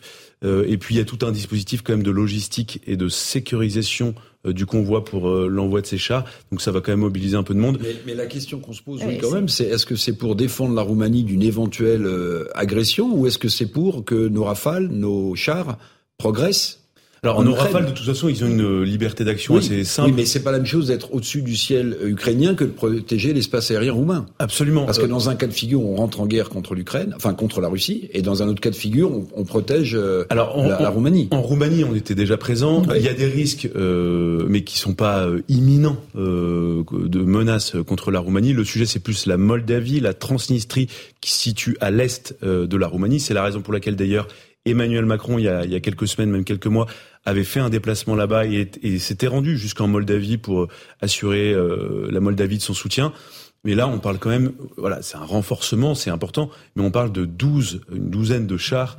Euh, c'est pas non plus euh, l'envoi de 150 blindés. Euh, voilà, mais, symboliquement, mais symboliquement, voilà, en fait, symboliquement, c'est très fort. Mhm. c'est plus une, un symbole politique d'affichage de, de la force, même si voilà, 12 chars, euh, c'est pas non plus énorme. Euh, mhm. c'est beaucoup compte tenu du Mais il faudra que le gouvernement et le président de la République répondent à la question quand même. Absolument, mais euh, Emmanuel Macron, normalement, demain soir, doit apporter quelques réponses. Voilà, parce que, parce que là, ça, ça, prend une autre dimension. Et à partir de quel moment la représentation nationale et donc les Français sont bah consultés sur tout cela? Eh bien, écoutez, je vais, je vais, je vais pour le coup euh, aller dans, à l'envers de, de, votre question. Je trouve qu'une des grandes forces de la Ve République, et on le voit particulièrement, non, avec cette crise, c'est que la différence, par exemple, avec l'Allemagne, où il faut un consensus absolu pour envoyer deux demi-grenades, eh bien, en France, la force, et c'est le, le et c'est le général de Gaulle qui l'a voulu comme ça, eh bien, c'est que le président de la République peut décider, euh, lui seul quasiment, de déployer euh, des forces armées françaises. C'est ce qui s'est passé au Mali. C'est le chef des armées. C'est ce qui s'est passé euh, quand on renforce, par exemple, des postures aussi au Tchad, quand il y a le redéploiement de l'opération Barkhane. Eh bien, il est chef des armées, il décide tout seul, et quel que soit le président de la République, moi je trouve que c'est une bonne chose quand on voit les débats interminables qui se produisent dans tous les parlements où il y a justement pas cette constitution et pas ce chef des armées. Eh bien, c'est très compliqué. Et je me dis que Certains là, pour le, regrettent. Hein, bah moi, je trouve que c'est une immense force, Laurence. Et ça fait et ça fait partie de la puissance de, la France. là-dessus. Mais euh, non, mais il y aura forcément des débats à l'Assemblée qui ah sont bah des débats d'information. Non, mais des débats d'information. mais mais mais vraiment, n'oublions jamais que c'est un atout extrêmement précieux. On est le seul pays de l'Union européenne aujourd'hui à pouvoir disposer euh, de cet outil. On va faire une petite pause. Merci beaucoup Pascal Delima d'être venu euh, dans cette première partie de Punchline. Dans un instant, on se retrouve sur CNews et sur Europe 1. On reviendra donc sur cette décision de la Première ministre de réquisitionner un certain nombre de personnels dans les dépôts de carburant ESSO, ExxonMobil, euh, pas euh, Total. Donc ça veut dire que la situation ne va pas s'améliorer tout de suite pour les automobilistes. On sera en direct dans une station essence. À tout de suite dans Punchline sur CNews et sur Europe.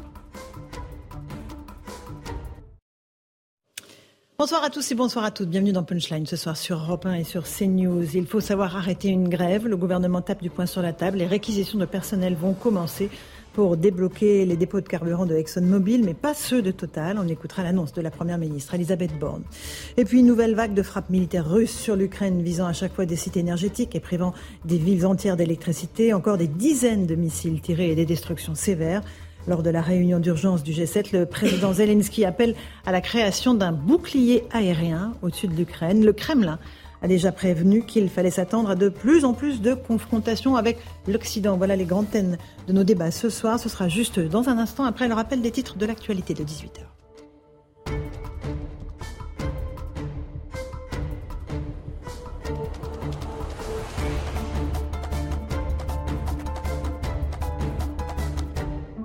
Il est pile 18h. Bienvenue si vous nous rejoignez à l'instant sur Europe 1 et sur CNews. Elisabeth Borne annonce la réquisition des personnels du groupe ESSO Exxon Mobil. Elle précise euh, que ces réquisitions concernent les personnels indispensables au fonctionnement des dépôts de carburant. Concernant Total Énergie, la Première ministre menace de faire de même si aucune négociation n'est engagée entre la direction et les syndicats sur la question salariale. Et suite à cette réponse de la Première ministre, les réactions de l'opposition ont été particulièrement virulentes, notamment du côté de la France insoumise. On écoute la députée du Val-de-Marne, Mathilde Panot. Les salariés réclament désormais par la lutte tout ce que vous leur avez refusé au Parlement. Alors cessez votre propagande anti-gréviste. Car le blocage, c'est vous. Nous sommes solidaires de tous les grévistes actuels et à venir dans l'encombat pour la justice sociale et des millions de Français que vous empêchez de circuler et de vivre. Madame la Première ministre, quand allez-vous comprendre qu'avant d'appeler à débloquer les dépôts, il faudra débloquer les salaires? Le dimanche 16 octobre, contre la panne sèche, nous ferons le plein dans la rue. Édouard Philippe, convoqué par la Cour de justice de la République, euh, un an après l'ancienne ministre de la Santé Agnès Buzyn, l'ex-premier ministre va devoir à son tour s'expliquer sur la gestion gouvernementale de l'épidémie de Covid-19. Il risque lui aussi une mise en examen. L'ancien ministre de la Santé, Olivier Véran, aujourd'hui porte-parole du gouvernement, est visé dans cette instruction, mais il n'a pas encore été entendu. La colère des policiers ne faiblit pas contre la réforme de la police judiciaire. Plusieurs opérations de contestation ont eu lieu aujourd'hui euh, sur euh, toute la France, à Paris notamment. Les opposants dénoncent le risque d'un nivellement vers le bas. On écoute un magistrat à notre micro tout à l'heure. Demain, cette police judiciaire va être, c'est notre crainte, risque d'être diluée. En tout cas, elle va être fusionnée avec les autres forces de police, comme par exemple la police des frontières, la sécurité publique. C'est pour nous un vrai risque de ne plus bénéficier des mêmes moyens d'une d'enquêteurs extrêmement aguerris. Volodymyr Zelensky appelle le G7 euh, à l'aider à créer un bouclier aérien au-dessus de l'Ukraine. Il s'est exprimé tout à l'heure euh, lors du G7 euh, par visioconférence. La Russie, elle a revendiqué de nouvelles frappes massives dans la ville de Zaporizhia. On écoute le président ukrainien. Je vous remercie de toute l'aide que vous avez déjà fournie. C'est important. Mais le leader russe, qui est maintenant dans la phase finale de son règne, a encore les moyens pour une nouvelle escalade. C'est une menace pour nous tous. Enfin, cinq Français sont actuellement retenus en Iran, annonce faite par la ministre française des Affaires étrangères, Catherine Colonna. Vendredi, le Quai d'Orsay a appelé les Français de passage en Iran à quitter le pays dans les plus brefs délais compte tenu des risques de détention arbitraire auxquels ils s'exposent. Voilà les grandes lignes de l'actualité. On en débat avec mes invités. Louis de Ragnel, chef du service politique d'Europe 1 est euh, là. Merci d'être là. Bonsoir à vous. Bonsoir Laurence. Gilles Maintré, ancien diplomate à Moscou, euh, est là. Bonsoir. Bonsoir Laurence. Le général Bruno Clermont, consultant défense. Merci aussi. Bonsoir Laurence. Henri Guénaud, ancien conseiller de Nicolas Sarkozy. Bonsoir. Bonsoir. Merci de votre présence ainsi que Julien Drey, ancien député. Voilà. Pour euh, cet euh, évidemment plateau sur Punchline. On commence par parler de l'essence, de cette réquisition annoncée par Elisabeth Borne. Je vous propose d'écouter la Première ministre. Des accords sont possibles. Il y a d'ailleurs eu un accord majoritaire signé hier chez ESSO. Aujourd'hui, une partie des organisations, malgré cet accord, veut poursuivre le mouvement et continuer le blocage. Nous ne pouvons pas l'accepter. Le dialogue social, le dialogue social s'est avancé dès lors qu'une majorité s'est dégagée. Et ce ne sont pas des accords à minima. Les propositions mises sur la table par la direction de l'entreprise est significative. Dès lors, j'ai demandé au préfet d'engager, comme le permet la loi, la procédure de réquisition des personnels indispensables au fonctionnement des dépôts de cette entreprise. Voilà pour les déclarations de la Première ministre. On va partir tout de suite euh, devant le dépôt de carburant du Havre, rejoindre Guillaume Dominguez, envoyé spécial d'Europe 1. Bonsoir Guillaume. Quelle est l'ambiance autour de vous? Comment euh, les grévistes ont accueilli la décision de réquisitionner de la Première ministre?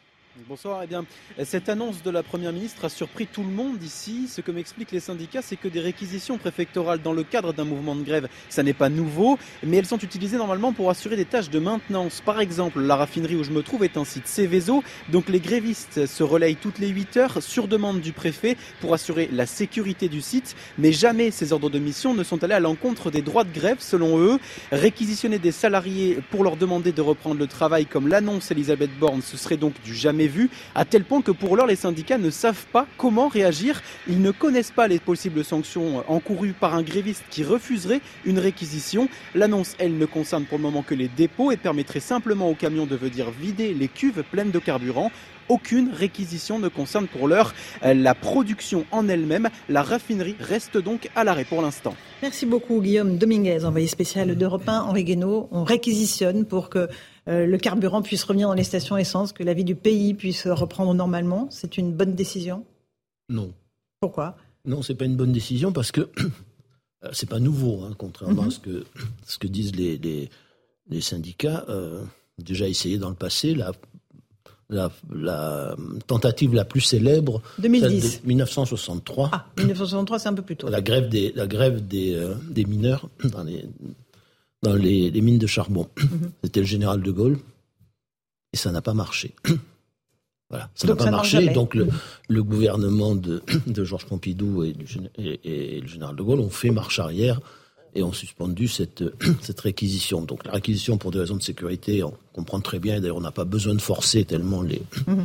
les, les, salariés. Mais la réquisition en, en, temps de grève et sur le, le ton qui, qui vient d'être euh, celui de, de, la Première ministre? Madame le Premier ministre.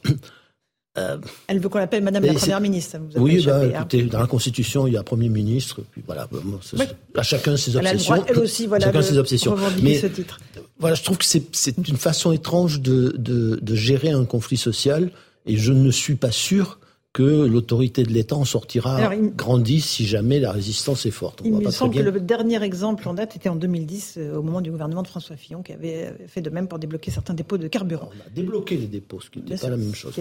Julien Drey, euh, réquisition, euh, le gouvernement a été obligé ou c'est un passage en force? Non, c'est le gouvernement veut essayer d'empêcher que la contestation sociale s'étende dans ce pays et que ce qui se passe à Total sert d'exemple pour d'autres.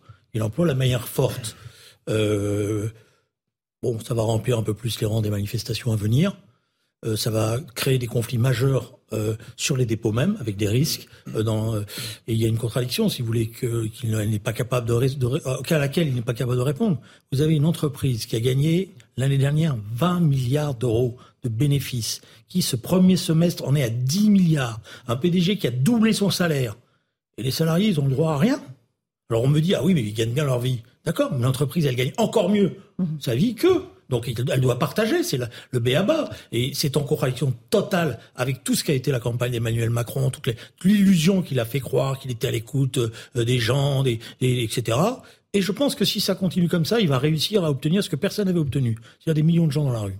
Euh, Louis Dragnel. Moi, je suis pas tout à fait d'accord avec vous. Euh, non, moi, je trouve que ça a beaucoup trop duré. le gouvernement aurait dû euh, saisir le problème beaucoup plus tôt. Il s'y prend très tard. Et, simplement, s'agissant de, on, dit beaucoup de choses autour des réquisitions, mais ensuite, dans la réalité, de quoi il s'agit? En fait, il s'agit simplement, donc, de, c'est bien écrit dans le bandeau, de trois raffineries sur huit, mmh. puisque Elisabeth Borne précise bien que seules les raffineries qui ont obtenu, dans le cadre d'un accord collectif, la reprise du travail sont visées et concernées par les réquisitions. Deuxièmement, euh, Elisabeth Borne précise bien que c'est pour euh, le, retour. Euh, l'idée, c'est de réquisitionner les personnes indispensables au bon fonctionnement des dépôts et des raffineries. Donc, c'est absolument pas l'idée du gouvernement. N'est pas de retrouver les pleines capacités de ces endroits-là. et ensuite, donc, tout ça va prendre énormément de temps. Et les entrepôts Total ne sont absolument pas visés par la mesure. Moi, ce que je pense, c'est qu'aujourd'hui, le gouvernement a compris que politiquement, c'était intenable parce que les Français voient bien que le gouvernement a un pouvoir euh, de d'éviter la situation dans laquelle euh, nous sommes. Euh, les gens n'en peuvent plus de plus pouvoir faire leur plein d'essence. Ils en ont besoin pour la plupart d'entre eux. On le voit pour aller travailler. Il y a maintenant les, les services de police, de gendarmerie, les pompiers qui sont embêtés, qui, qui, qui, sont limités dans leur action à cause de ça. Et ça a trop duré. Donc maintenant, ce qu'il faut, c'est effectivement passer à l'action. Alors, Julien Drey et après. Vous me dites d'un côté, bon, c'est la première fois que je vous découvre en, tant que porte-parole du gouvernement, mais c'est Je trouve que c'était trop tardif. Chacun, chacun. Mais c'est insupportable pour beaucoup de Français. C'est insupportable parce que le gouvernement fait pas son travail, pas parce que c'est les salariés qui sont non, mais d'accord, mais du coup, ce qui est insupportable, c'est que vous avez la direction de Total qui, pour l'instant, fait la sourde oreille. Normalement, puisque vous aimez bien les démocraties où le dialogue social fonctionne, normalement, dans un pays scandinave ou dans un pays anglo, euh, euh, comme l'Allemagne, le gouvernement, il aurait convoqué les partenaires sociaux, il aurait convoqué l'entreprise, il les aurait mis dans mais une pendant ce temps-là, personne peut utiliser, peut bah faire de plein d'essence. et, là, c'est une minorité qui bloque et qui pourrissent la vie. On va faire une chose ensemble. On va faire une chose ensemble. Demain, on va faire le tour des stations-service. On verra si elles sont ouvertes après la réquisition. Ah bah non, mais ça met du temps. Elles ne le seront pas. Mais je le sais très bien. Donc ça sert à rien. C'est de la gesticulation. Mais comment on fait pour régler le problème que c'est de la gesticulation. C'est de la gesticulation. On négocie. Un tout petit mot avant la pause. Que ça ne puisse pas durer, c'est vrai que ça devienne insupportable ingérable, c'est vrai. La question est celle de la méthode. Est-ce que la réquisition est la bonne méthode pour, pour essayer de résoudre ce problème et de débloquer la situation? Je, Moi, je ne connais pas d'exemple où ça a été une bonne méthode. Maintenant, on va voir. Peut-être que miraculeusement, euh, les gens vont obéir à la contrainte, que ça ne va pas étendre la grève. un vrai sujet qui est c'est la justification qui est donnée. La justification qui est donnée. Qu'on fasse une réquisition, ça a été fait en 2010. Que, que des salariés tiennent euh, un avantage du fait d'avoir des raffineries pour avoir un droit de grève extraordinaire parce qu'ils ont pression, parce que ça permet de bloquer tout un pays. C'est ça qui n'est pas normal. Et qu'on puisse réquisitionner pour qu'on continue à fonctionner un certain nombre de services, de services publics, c'est normal. Mais que le gouvernement dise Ah, mais je ne réquisitionne que dans les entreprises qui ont signé un accord majoritaire. Mais le gouvernement n'a pas à dire dans quel cas un accord s'applique ou s'applique pas? Dans quel cas, oui, c'est normal de continuer ou c'est pas normal? Les salariés ont le droit de faire grève dans un établissement, même s'il y a un accord majoritaire. C'est pas au gouvernement de dire ça. Et on est dans le en même temps. C'est le en même temps macronien. On veut à la fois montrer qu'on est pour le dialogue social, mais qu'on veut que, que, que ça se poursuive pas, que ça s'étende pas. Et on arrive à quelque chose qui est quand même très bancal. Mais vous avez l'explication. Vous savez pourquoi il fait ça sur ces compagnies-là? Parce que le, là où les syndicats sont plus forts, c'est chez Total. Et il sait très bien que s'il essaye de débloquer, ça risque de produire des affrontements majeurs. Donc il fait semblant de faire croire aux Français qu'il va faire quelque chose. C'est dur en même temps. Allez, une petite pause. On se retrouve dans un instant. On continue à parler euh, de cette hausse euh, des prix des carburants et de ces blocages euh, dans les raffineries. On verra si les automobilistes sont quand même un tout petit peu soulagés de l'annonce de la Première ministre ou pas. À tout de suite. Dans Punchline sur CNews et sur Europe 1. 18h16, on se retrouve en direct sur CNews et sur Europe 1 dans Punchline après cette annonce des réquisitions de certains dépôts de carburant euh, faites par la première ministre Elisabeth Borne. On va voir si les automobilistes euh, se disent un petit peu soulagés. Régine Delfour, vous êtes euh, plutôt avec Jean-Laurent Constantini. Est-ce que là, les automobilistes espèrent que la situation va se normaliser dans les prochains jours ou pas? Oui, euh, Laurence, ils sont euh, soulagés hein, par ces mesures de réquisition puisque depuis euh, plusieurs jours, ils attendent entre 2 à 4 heures pour faire le plein de leur véhicule. Alors, ce sont des heures non travaillées, donc non payées. Beaucoup d'artisans de profession libérale nous confiaient qu'ils avaient perdu des sommes conséquentes hein, depuis le début de la grève. Alors, ils réclamaient une réaction de l'État car ces automobilistes ne comprennent pas pourquoi ils sont pris en otage de ce conflit qui ne les concerne pas et sont désormais victimes d'une hausse des prix euh, du carburant. Alors il y a aussi euh, des automobilistes qui soutiennent les revendications des employés de les revendications salariales hein, des employés de Total ou d'Esso et qui pensent qu'une autre mesure que la réquisition pourrait être prise. Merci beaucoup Régine Delfour avec Jean-Laurent Constantini. Julien Drey, vous disiez c'est très facile, le gouvernement peut résoudre en un quart d'heure la situation. Comment En un quart d'heure, mais le gouvernement il convoque la direction, ça, ça Henri Guénaud, qui a plus d'expérience du fonctionnement de l'État que moi, pourra témoigner. Le gouvernement convoque la direction de Total, convoque les organisations syndicales, leur dit vous êtes autour de la table, vous avez 12 euh, heures pour nous trouver une solution. Et on les enferme dans la même pièce. Bah, ça a été déjà fait. ça, a déjà été fait, je vous signale. Ça a déjà été fait. Et on dit clairement à la direction de Total que si elle n'est pas capable de trouver une mmh. solution, mmh. il y a des voies législatives ou des mmh. voies réglementaires pour trouver des solutions. Et vous allez voir que la direction de Total va se dépêcher, parce qu'elle n'a pas l'intention qu'on vienne mettre le nez dans, tous ces bénéfices. Euh, je vois. Euh, je suis désolé dire non de la tête. Julien non, parce qu'effectivement, c'est pas. Euh, on est dans une économie où on ne, dit, on ne dit pas à une entreprise euh, comment elle négocie, comment elle fixe ses salaires, et c'est et, et, c'est normal. Qu'il y ait une revendication et qu'il y ait des salariés qui, qui demandent une augmentation, on voit ce qu'est l'inflation, on voit ce que peut être la préoccupation de certains salariés, et donc c'est pour ça qu'il y a un droit de grève et qu'ils se mettent en grève. Que maintenant, des salariés sont dans une situation de, de super grève, parce qu'ils sont devant des, des, des, des dépôts de carburant, qui peuvent du coup pénaliser un pays entier. Et quand ils pénalisent un pays entier, c'est pas les actionnaires de Total qui prennent pas leur voiture et qui vont pas aller euh, à la station-service faire la queue. C'est évidemment, à nouveau, les milieux modestes, les gens qui ont besoin de leur voiture pour se déplacer mmh, mmh, mmh. et qui payent pour la grève des salariés des, salariés des raffineries. Et donc c'est ça, c'est ça qui est de plus en plus insupportable pour l'ensemble des Français. Des Français. Je pense qu'Emmanuel Macron n'avait pas d'autre choix que de réquisitionner, comme d'ailleurs Nicolas Sarkozy l'avait fait en 2010. En revanche, de commencer à mettre des bons points et des mauvais points en disant ah comme par hasard, ESSO, ExxonMobil. Là, il y a eu un accord qui a été signé par mes amis de la CFDT. Alors là, non, donc c'est fini c'est fini le droit de grève, vous êtes prié de recommencer à travailler. Mm. Et en revanche, chez Total, c'est un peu plus compliqué, on verra plus tard, ça c'est incompréhensible.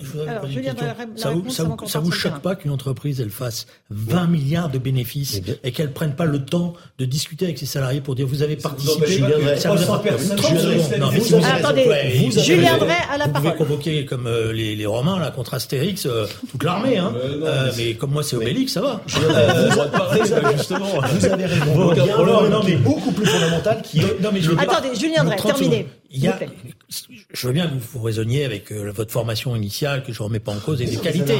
avec une qualité. formation. Mais franchement, que ça ne vous vienne pas l'idée d'abord de dire avant que je tape sur les salariés, je vais quand même m'occuper de la direction de Total et de leur dire que ça serait bien que de temps en temps ils redistribuent et qu'ils donnent l'exemple à tous les autres parce que c'est pas les. Si vous voulez, ça serait les petits, ça serait des petites PME ou les petites TPE qui seraient en difficulté. Je serais le premier à dire attention. Mais là, on est dans une multinationale qui fait ce qu'elle veut. Bon. Je viendrai. Dernier mot. Après, on parle. Je suis absolument d'accord. Et d'ailleurs, le premier chose que je dis, c'est que on comprend que les salariés se mettent en grève pour avoir une question sur la revendication des salaires et il y a une question générale qui est comment on partage, comment on partage le profit entre le capital et le travail. pourquoi la direction n'est pas C'est une, c'est une question qui est une question qui est très importante, qui passe probablement aussi par l'intéressement des salariés. Comment est-ce que les salariés peuvent aussi bénéficier et ils n'ont pas fait. Ils n'ont pas fait là, en l'occurrence, dans les quelques jours de cette, de cette, de cette grève. Mais, c'est un problème qu'il faut poser pour réformer la façon dont on intéresse les salariés en France. Maintenant, dans une crise en particulier où ils sont en grève, qu'on accepte que le pays entier soit mis, sous, sous chape par justement une poignée des salariés total. Mais une poignée des salariés total. parce que justement, ça, c'est l'argumentation, c'est la fiche technique. Mais non, mais c'est pas la fiche technique. C'est la fiche technique. C'est pas théorique.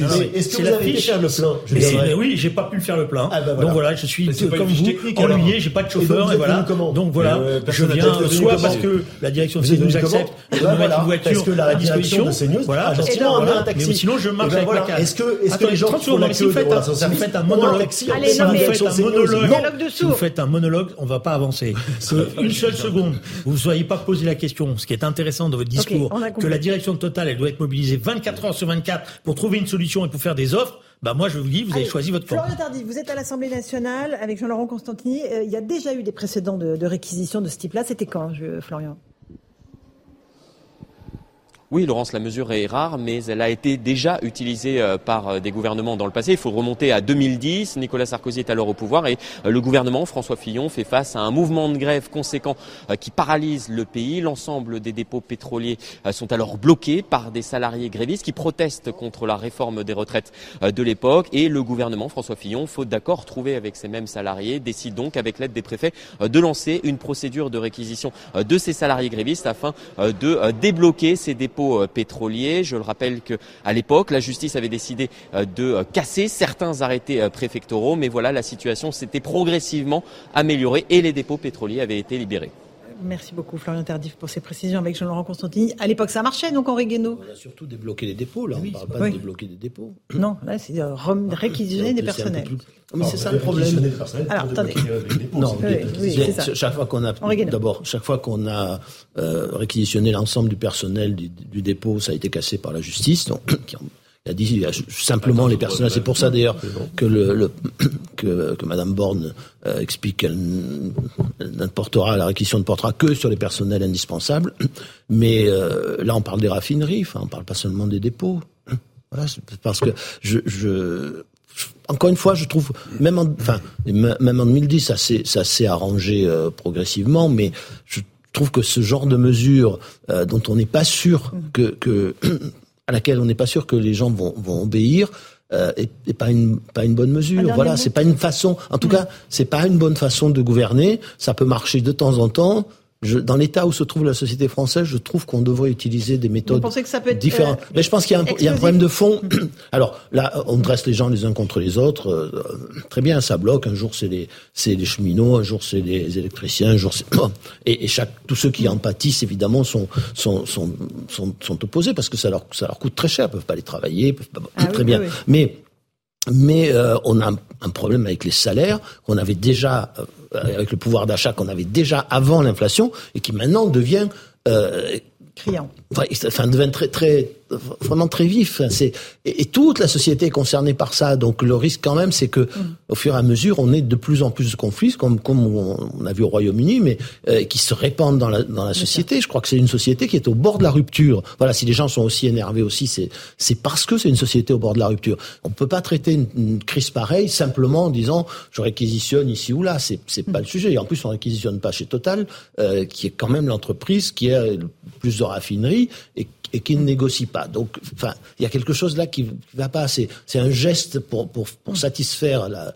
enfin, pour répondre à la colère des gens, mais je ne suis pas sûr que ça réponde en pratique. Dernier mot là-dessus. En avance, on parle de l'Ukraine. Juste simplement pour la petite histoire, qu'en 2010, pendant qu'on réquisitionnait, il y avait un chef d'État, on peut lui reprocher des tas de choses, mais qui avait pris son téléphone et qui avait téléphoné à quelques leaders syndicaux et qui s'était mhm. arrangé avec eux dans la nuit notamment la CGT. Un dernier mot, ça n'avait pas empêché la police de débloquer. Euh, et, ça, s'était très bien fait. Et, d'ailleurs, euh, si on peut rappeler, là où ça a fonctionné, ça a fonctionné quand il y a eu des réquisitions hein. individuelles.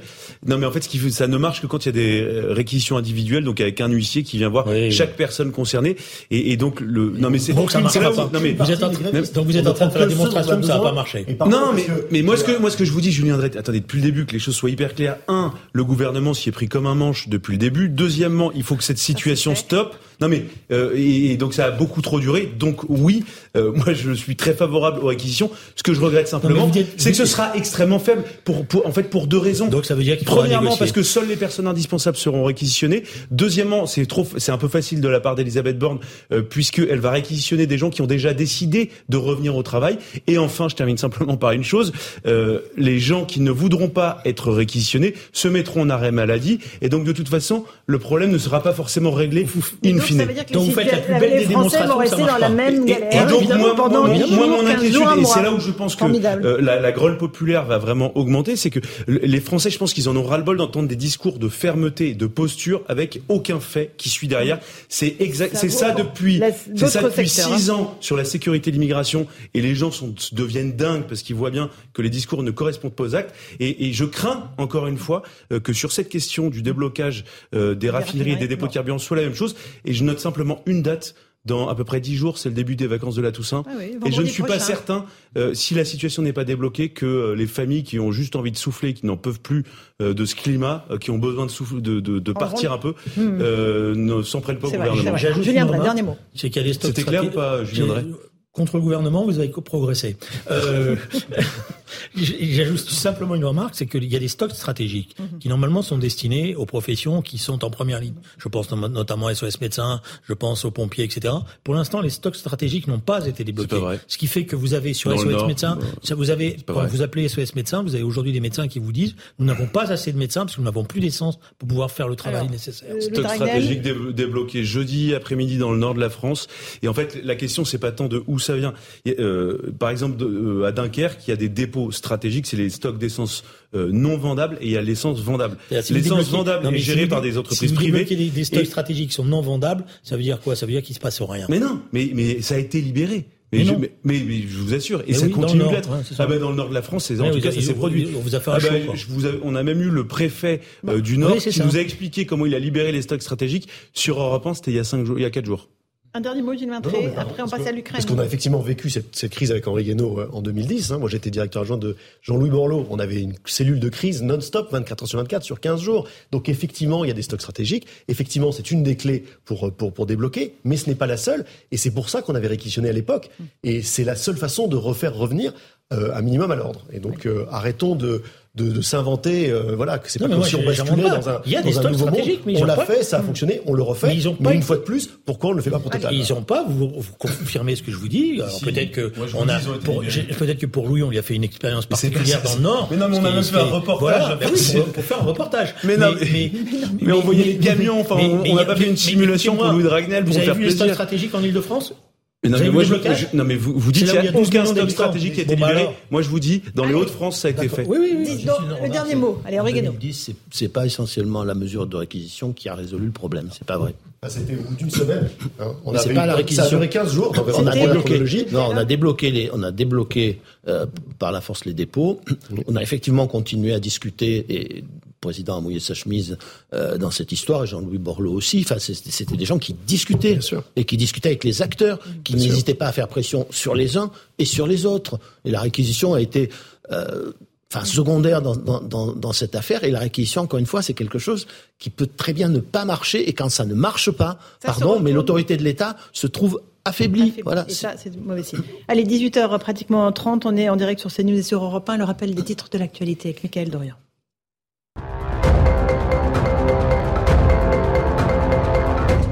Les bombardements russes de plusieurs villes en Ukraine hier pourraient avoir violé le droit de la guerre. C'est ce qu'affirme l'ONU qui assure que ces bombardements pourraient être qualifiés de crimes de guerre à la condition que les cibles civiles aient été visées intentionnellement par l'armée russe.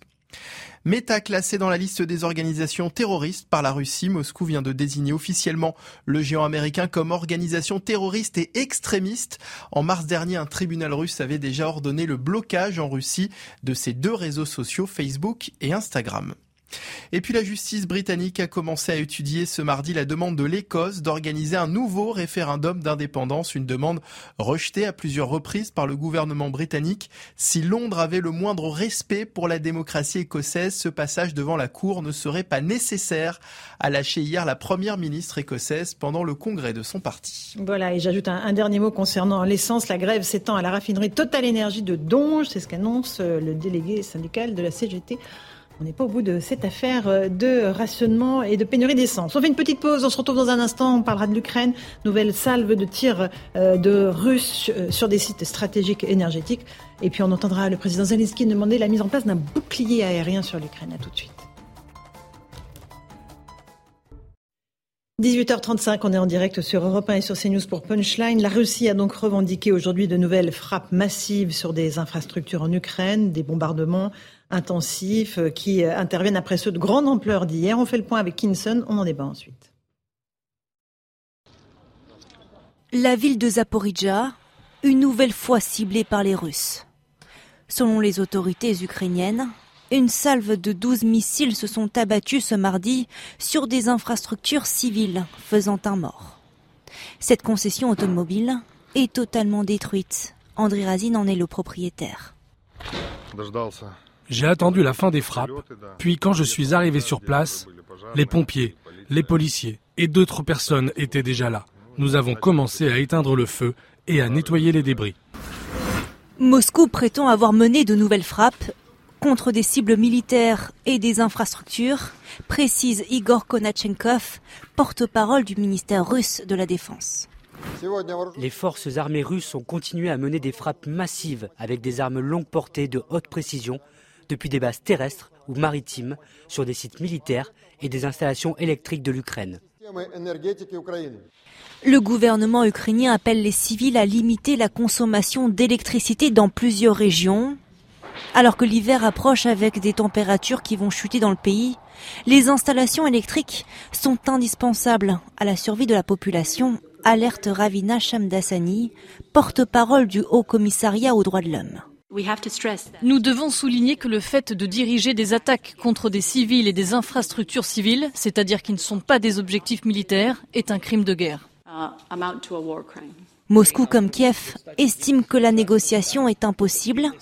Le président ukrainien Volodymyr Zelensky appelle le G7 à aider à créer un bouclier aérien au-dessus de l'Ukraine. Général Clermont, qu'est-ce qui se passe là euh, depuis deux jours avec ces tirs de missiles russes? Expliquez-nous la situation. il se passe ce que, ce que le théoricien de la guerre euh, euh, Clausewitz, un théoricien prussien de la guerre de 1830, appelle la montée aux extrêmes, qui est qui se qui s'est produit. il a analysé les, campagnes de Napoléon et ça s'est produit dans toutes les guerres. la volonté des, des, belligérants est devenue telle que progressivement on arrive à une escalade jusqu'à arriver à un point culminant qui est un point où, quelqu'un aurait déclaré une victoire, mais on voit bien la montée aux extrêmes, mais on voit pas du tout le point culminant et, l'arrêt des combats, puisqu'aujourd'hui, euh, personne n'a pris l'avantage sur personne. Et, on il n'est pas tout à fait clair. Euh, autant il est à peu près clair, les buts de Zelensky sont à peu près clairs, les buts de Poutine sont toujours pas très clairs. Parce que là, il frappe à la fois des structures énergétiques, mais des civils. Euh, il n'y a aucune précision dans les tirs. rappeler que la, la représentante de l'ONU rappelle que ce sont des crimes de guerre les guerres telles que réglementées par les conventions internationales, c'est des militaires, c'est entre militaires. Euh, les civils doivent être tenus à l'égard des guerres. Évidemment, ce n'est pas le cas dans beaucoup de guerres, mais c'est pour ça qu'on a fait un droit international pour essayer de protéger au maximum les civils. Et clairement, dans, les attaques qui se produisent aujourd'hui, euh, la volonté, c'est de punir la population, euh, c'est de punir l'Ukraine, c'est de lui faire là, là où elle a le plus mal, c'est-à-dire dans le soutien massif de la population, en tout cas sur les objectifs cités, soutien massif à l'armée ukrainienne. Henri Guénaud, euh, il y a eu l'attaque contre le pont de Crimée. Toute cette réplique euh, russe, c'est une façon de se venger pour Vladimir Poutine? Moi, je ne vais pas, pas me lancer dans les jugements de, de valeur. Je crois que ce n'est pas une façon de se venger, c'est une riposte. Mhm. Alors, oui, il y, a des, il y a des victimes civiles. La, une seule, un seul mort civil euh, dans une guerre, une seule victime innocente est un scandale, mais il faut ramener les choses à leur juste proportion. C'est-à-dire que quand on a bombardé euh, la Serbie euh, en 1999, on a fait 500 victimes civiles et 500 militaires à peu près. Quand, on a bombardé, quand les Américains ont bombardé Bagdad, ça en fait, fait des milliers. Bon, je veux dire que et quand les, les, Alliés pendant la Seconde Guerre mondiale, vous dites, il y a, en général, c'est pas le cas dans la plupart des guerres où effectivement les populations civiles ne sont pas épargnées. Je dirais que dans toutes les guerres, les populations civiles payent un tribut élevé et depuis toujours. Mhm. Et ça, évidemment, ça ne s'est pas arrangé avec les, enfin, avec le progrès dans, dans, dans, les armements et leur capacité de destruction massive. Donc là, on a euh, plusieurs dizaines de morts civiles. Euh, on peut en être indigné, c'est scandaleux, mais si on en est indigné, la meilleure chose à faire, c'est d'éviter ce que le général appelle la montée aux extrêmes, dont moi j'ai euh, sur lequel j'ai alerté il y a déjà il y a déjà plusieurs mois, c'est-à-dire la guerre, c'est une montée aux extrêmes. C'est un engrenage. Et c'est un engrenage euh, dont on peut perdre la maîtrise à partir d'un certain moment, et on est alors amené tous, enfin tous les, tous les, les, les, toutes les parties prenantes dans la guerre sont, peuvent être amenées à faire des choses qu'elles n'auraient jamais pensé pouvoir faire. Voilà. Churchill ne pensait pas qu'il allait pouvoir tuer des dizaines de milliers de gens brûlés vifs euh, en une nuit à Dresde euh, au début de la guerre. Euh, euh, Truman ne pensait certainement pas qu'il allait faire la même chose à Tokyo, puis ensuite envoyer deux bombes nucléaires. Voilà, je pense qu'on fait des choses dans la guerre qu'on mm. avait, on avait pensé ne jamais faire de sa vie. Et donc la seule façon d'empêcher ça, c'est d'enrayer cet engrenage le plus vite possible. Or, depuis le et on est loin encore d'avoir atteint le point culminant, ça j'en suis convaincu. Euh, on n'a rien fait pour empêcher que cette guerre arrive. On n'a rien fait au début pour empêcher qu'elle continue.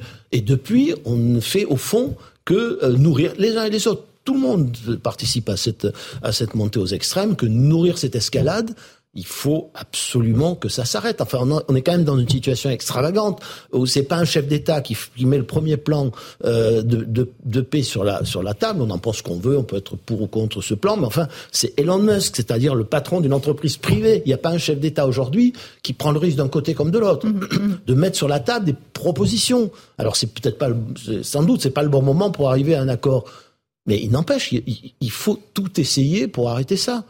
C'est pas, c'est pas c'est pas en s'enfermant dans une radicalité totale d'un côté comme de l'autre que on va arriver à résoudre ce problème. Vous savez, quelqu'un disait, je sais plus qui l'autre jour sur un plateau de télévision, quand on ferme toutes les portes, tout le monde devient fou. Donc voilà, ne mhm. fermons pas toutes les portes, essayons d'entrouvrir les portes plutôt que de continuer à nourrir cette escalade. Euh, je viendrai. Je pense que on a beaucoup, on a très très mal analysé ce qui se passait. On a pris Poutine pour un imbécile. On a même annoncé sa mort. On n'a pas compris ce que c'était que la Russie parce que c'était que l'honneur slave, et qu'on est en train de découvrir tout d'un coup quelque chose qu'on avait sous-estimé. Jusqu'à maintenant, jusqu'à jusqu'à euh, ce week-end, l'armée russe menait une guerre en retenue.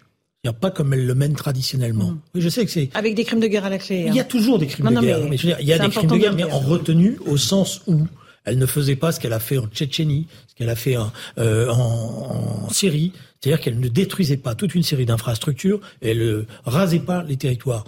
Maintenant, elle est en train de passer à la phase 2 et elle a les moyens d'aller beaucoup plus loin. Voilà. Et ceux qui pensent et qui rêvent qu'il va y avoir un coup d'État en Russie, c'est-à-dire que l'armée va renverser M. Poutine, ne savent pas ce que c'est que le FSB et comment fonctionnent les choses. L'armée ne fera pas de coup d'État. Parce que l'armée est totalement contrôlée par le FSB. Mhm. C'est lui le maître. Et le maître de là-dessus, il s'appelle Poutine. Quand on ne sait pas ça, quand on, projette des schémas qui sont erronés, on fait n'importe quoi. Et maintenant, vous, voyez bien l'escalade. On nous dit qu'il faut un port aérien, mais s'il y a un port aérien d'un côté, il y aura un port aérien de l'autre. Et à un moment donné, à un moment donné, on va arriver au point culminant qui va être la question de l'utilisation d'armes atomiques tactiques. Donc oui, euh, je pense qu'Henri a raison. Il faut, et c'est là que l'Europe est dans une situation incroyable. C'est à elle de prendre l'initiative. C'est aux chefs d'État européens de se réunir, de se réunir dans une chambre, de proposer un plan de paix et après de faire le tour des capitales et de commencer la discussion. La discussion sera difficile parce que, évidemment, les Ukrainiens ne veulent pas céder et ils ont raison de leur point de vue. Les Américains non plus. les Alors les Américains, pour eux, c'est tout bénéfice. Les Américains, quand même, il y a un sujet particulier sur les, Américains. Parce que, en fait, l'Europe est en train de servir de terrain d'entraînement, de terrain de jeu, de l'affrontement entre deux puissances, les États-Unis et la Russie. C'est pas la première fois que ça se produit. Et si vous voulez, nous, on regarde les balles passées. Euh, les, donc les Américains, pour beaucoup de bonnes raisons, mais aussi des, des raisons euh, mhm. qui, des arrière-pensées, euh, soutien, finance, nourrit en armes euh, euh, l'Ukraine, et donc ça fait forcément augmenter le niveau de tension que vous décriviez très bien tout à l'heure. Mais la conséquence, qu'est-ce que, quelle est-elle? C'est-à-dire qu'en fait, il, y a, il va y avoir plus 100 000 hommes de GIs sur le continent européen après la guerre en Ukraine et euh, sur le, le d'un point de vue économique, euh, non mais les États-Unis sont en train de, on est passé d'une dépendance à une autre. Alors ok, on achète peut-être du, du, on essaie d'acheter du pétrole à MBS, mais on va acheter du gaz de schiste aux États-Unis. Et donc ben Salman, l'Arabie Saoudite. Et donc on renforce notre dépendance euh, à l'égard des États-Unis. Mais faut, faut pas, faut pas l'oublier ça, parce que il y, a un intérêt américain aussi dans cette histoire, au-delà de l'aspect moral de défense de l'Ukraine. Il faut comprendre aussi ce que c'est que le peuple russe. Quand vous avez, quand vous détruisez ce pont qui est essentiel. Le pont de Crimée, Le pont de Crimée, qui par ailleurs permettait à plein de Russes de partir en vacances, parce que les Russes, ils considèrent que la Crimée, c'est à, eux, que ça leur appartient, historiquement. Donc c'était euh, des zones touristiques, c'est développé. Ce qui est en train de se passer en Russie, c'est le plus grave danger. C'est que les gens disent, Poutine a fait une erreur, mais c'est la Russie qui a attaqué. Et si la Russie est attaquée, alors on doit la défendre. C'est notre mère patrie. Et si vous en êtes là, alors là, je peux vous dire que on a des jours très difficiles à venir. Gilles Maintré, le bouclier aérien que demande euh, Zelensky, il est euh, inenvisageable? Non, mais il fait partie de cette escalade que, qui a très bien été décrite par tout le monde. On est dans une nouvelle phase de la guerre, de manière certaine. Pas seulement parce qu'il y a une escalade sur le terrain et qu'on a maintenant euh, un niveau de conflictualité qu'on n'avait pas jusqu'à présent, mais aussi parce que Russes comme Ukrainiens ont brûlé tous leurs vaisseaux. C'est-à-dire que les Russes ont annexé un certain nombre de territoires, donc on voit pas très bien comment ils vont les rendre, puisque maintenant c'est la Russie, et que Zelensky a dit je ne, je ne négocierai plus avec Vladimir Poutine. Donc elle est où la négociation? Évidemment, du coup, ça alimente l'engrenage. Et c'est à ce moment-là que, presque pour monter l'angoisse à son paroxysme, Biden choisit de dire on est au bord de l'apocalypse nucléaire. Et à ça, quand on, s'interroge, on se dit mais qu'est-ce qui a pris le, président américain? Est-ce qu'il veut faire de la dissuasion? Mais bon, ça, il y a des notes verbales pour ça, on n'est pas obligé de le dire. Est-ce qu'il euh, veut euh, motiver Il a des considérations politiques. Je pense qu'il jouerait pas avec ça. Peut-être, peut-être qu'il veut préparer les esprits à justement un retour à une négociation. Pas maintenant. Les positions sont pas figées sur le terrain. Hmm. Peut-être qu'il va falloir attendre cet hiver que qu'il y ait que moins le conflit se, le conflit se soit stabilisé. Mais au moins, si on arrive à ce point-là et qu'on se hmm. dit, mon Dieu, on est au bord de l'apocalypse nucléaire, alors oui, c'est le moment de revenir à table Général Clermont, avant Oregano, le bouclier aérien que demandait Zelensky, pareil, c'est impossible de le mettre en place, évidemment. Ça va être très compliqué. Euh, regardez l'Arabie Saoudite qui investit massivement dans sa défense euh, antiaérienne. Elle a fait l'objet d'attaques euh, par des drones et des missiles du Yémen. Et pourtant, ils investissent largement. Le seul pays qui est arrivé à peu près, c'est Israël, avec son, son dôme de fer. mais c'est un petit pays. Et puis la menace sont plutôt des roquettes longue distance et des missiles pour te porter. Là, on parle d'un pays de 600 000 km c'est-à-dire plus grand que la France, qui est entouré euh, finalement deux tiers euh, de son ennemi russe, que ce soit la Biélorussie et les territoires conquis ou la Russie. Euh, et je rappelle aussi qu'il y a un élément qui est quand même très important dans cette guerre, qui la rend totalement asymétrique. Il y a plein d'asymétries dans cette guerre. C'est le fait que les Ukrainiens ne peuvent pas frapper les endroits d'où partent les missiles et les avions qui tirent les missiles, qui eux partent de la Russie et de la Biélorussie. donc ça, ça, va rendre ce conflit très compliqué. Il n'en reste pas moins que les Occidentaux je pense, que les décisions des prochains jours vont livrer massivement des, défenses antiaériennes, puisque les défenses antiaériennes actuelles des Ukrainiens sont plutôt euh, des modèles soviétiques et ils commencent à manquer de munitions. Et effectivement, il y a moyen quand même de limiter et d'intercepter un certain nombre de missiles de croisière et de missiles qui, frappent les, villes et, les populations ukrainiennes. Henri Guénaud, euh, l'attitude de la France. Euh, aujourd'hui, Paris annonce le renfort, de renforcer sa présence militaire en Roumanie avec l'envoi de chars et de blindés. C'est un signe de plus de cette escalade en mettant que c'est en Roumanie, euh, très bien, on peut, penser que euh, on joue la solidarité européenne. Après la fourniture massive d'armes à l'Ukraine, ça devrait être un, enjeu de négociation, mais euh, continuer comme ça, c'est nourrir, c'est nourrir le conflit. Or, enfin, ce conflit, c'est, ça a été très bien dit, c'est pas un conflit simplement entre la Russie et l'Ukraine, parce que c'est un conflit entre la Russie, euh, l'Ukraine, les Européens et les Américains. Enfin, les Américains, les Canadiens. C'est-à-dire que l'acteur, les acteurs américains et européens ont un rôle à jouer. Et c'est à eux à ouvrir cette porte. C'est enfin, la, la, voix de la France et la voix de l'Europe devrait être dans cette affaire la voix de la modération. Mm-hmm. Voilà, c'est pas et non pas euh, la, la, non pas la, la, la, voie de la surenchère. Or là, on est reparti dans la, dans la surenchère. Euh, et l'Europe, elle, elle, sera la première victime de cette guerre. Si cette guerre, en admettant que cette guerre devienne nucléaire par, mm par l'engrenage, euh, finalement, l'accident arrive et qu'elle devienne nucléaire. Ça se passera où? Mhm. Sur le sol européen. Ça se passera sur le sol européen. Et les nuages radioactifs, ils viendront, même si la bombe, si un missile ne tombe pas sur Paris, les messages radioactifs, ils vont, ils vont vont suivre leur, vont suivre leur chemin. Bon, ça c'est là. Si euh, euh, ça se transforme, le conflit se, se, se, gèle et que ça se transforme en guerre froide, qui va payer le prix le plus élevé? Mm-hmm. Si l'énergie, si l'Europe est condamnée à, un an de, d'énergie chère, c'est, c'est pas très grave. Si elle est condamnée à 10 ans, 15 ans de, d'énergie chère, euh, si elle est condamnée à c'est l'effondrement des économies. Ben, c'est-à-dire que les gens vont partir. Hein, toutes les entreprises qui ont besoin de gaz dans leur processus de production vont partir. Celles qui ont, qui ont besoin d'une énergie pas chère parce qu'elles sont électro-intensives, elles vont, elles vont partir.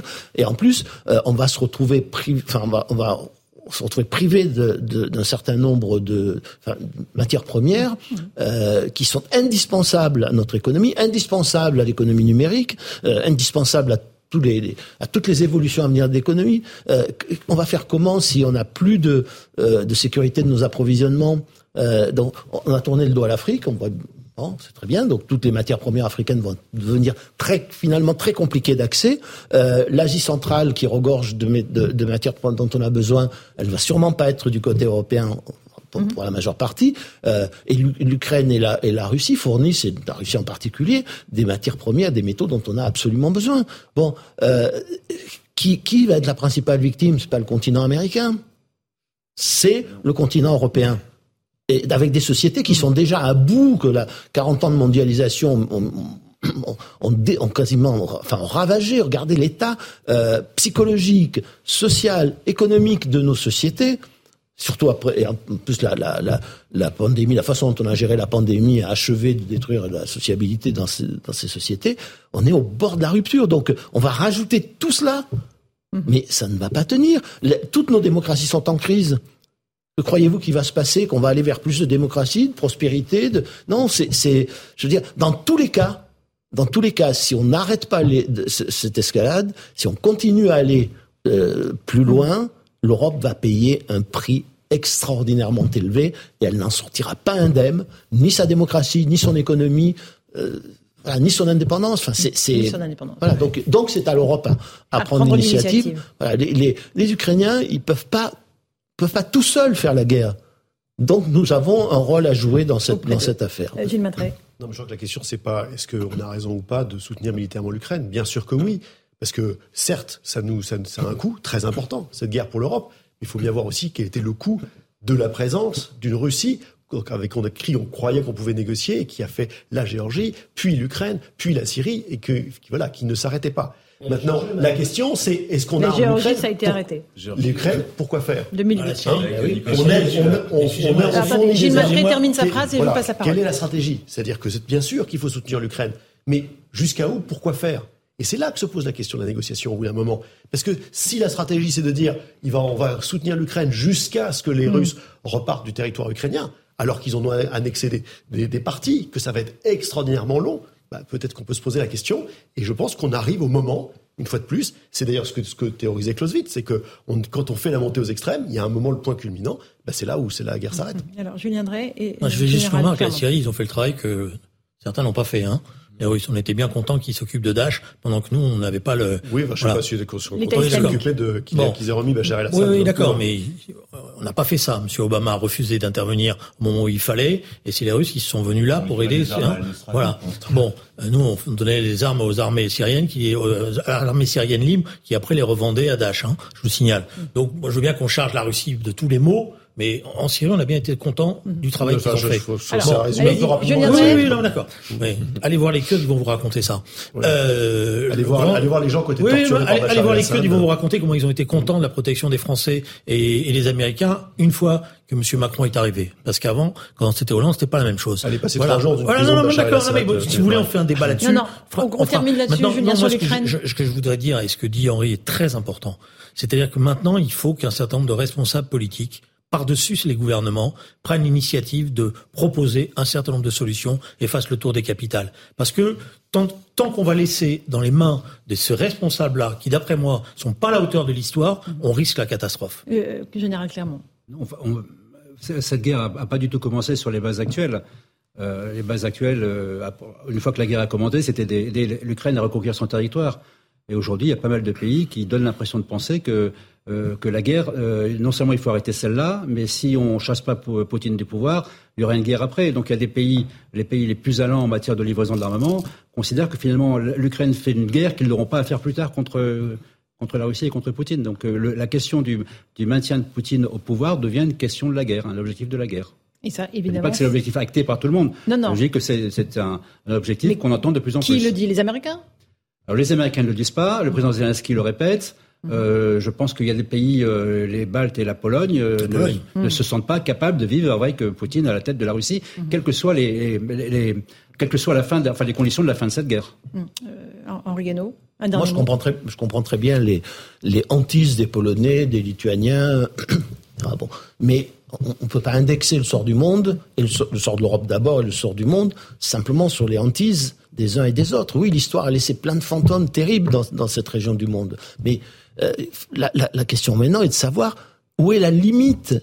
C'est toujours la même hmm. histoire. En politique, il y a toujours la question, se pose toujours la question de la limite. Bon. Et si on pose pas la question de la limite, on va aller au-delà de toute limite et on va aller, enfin, on va vers une catastrophe. Voilà, soit une guerre froide, encore une fois, qui va qui, va déchirer le monde et qui va nous coûter très très cher à nous Européens, qui nous déchirera à l'intérieur, mhm. soit euh, une guerre euh, chaude, hein, pas mhm. pas froide, qui peut aller n'importe où. Enfin, il faut regarder ce qui est en jeu. Vous savez, Kennedy après la crise des fusées de Cuba, il a fait un discours très intéressant euh, pour expliquer que il fallait jamais mettre en, en tension deux, deux, deux pays détenteur de l'arme nucléaire. Voilà. ça n'a pas plu à tout le monde, mais c'était la voie de la sagesse. Merci Henri Guénaud, merci à vous tous d'avoir participé à Punchline. Dans un instant, Christine Kelly vous attend avec Face à l'info et ses invités.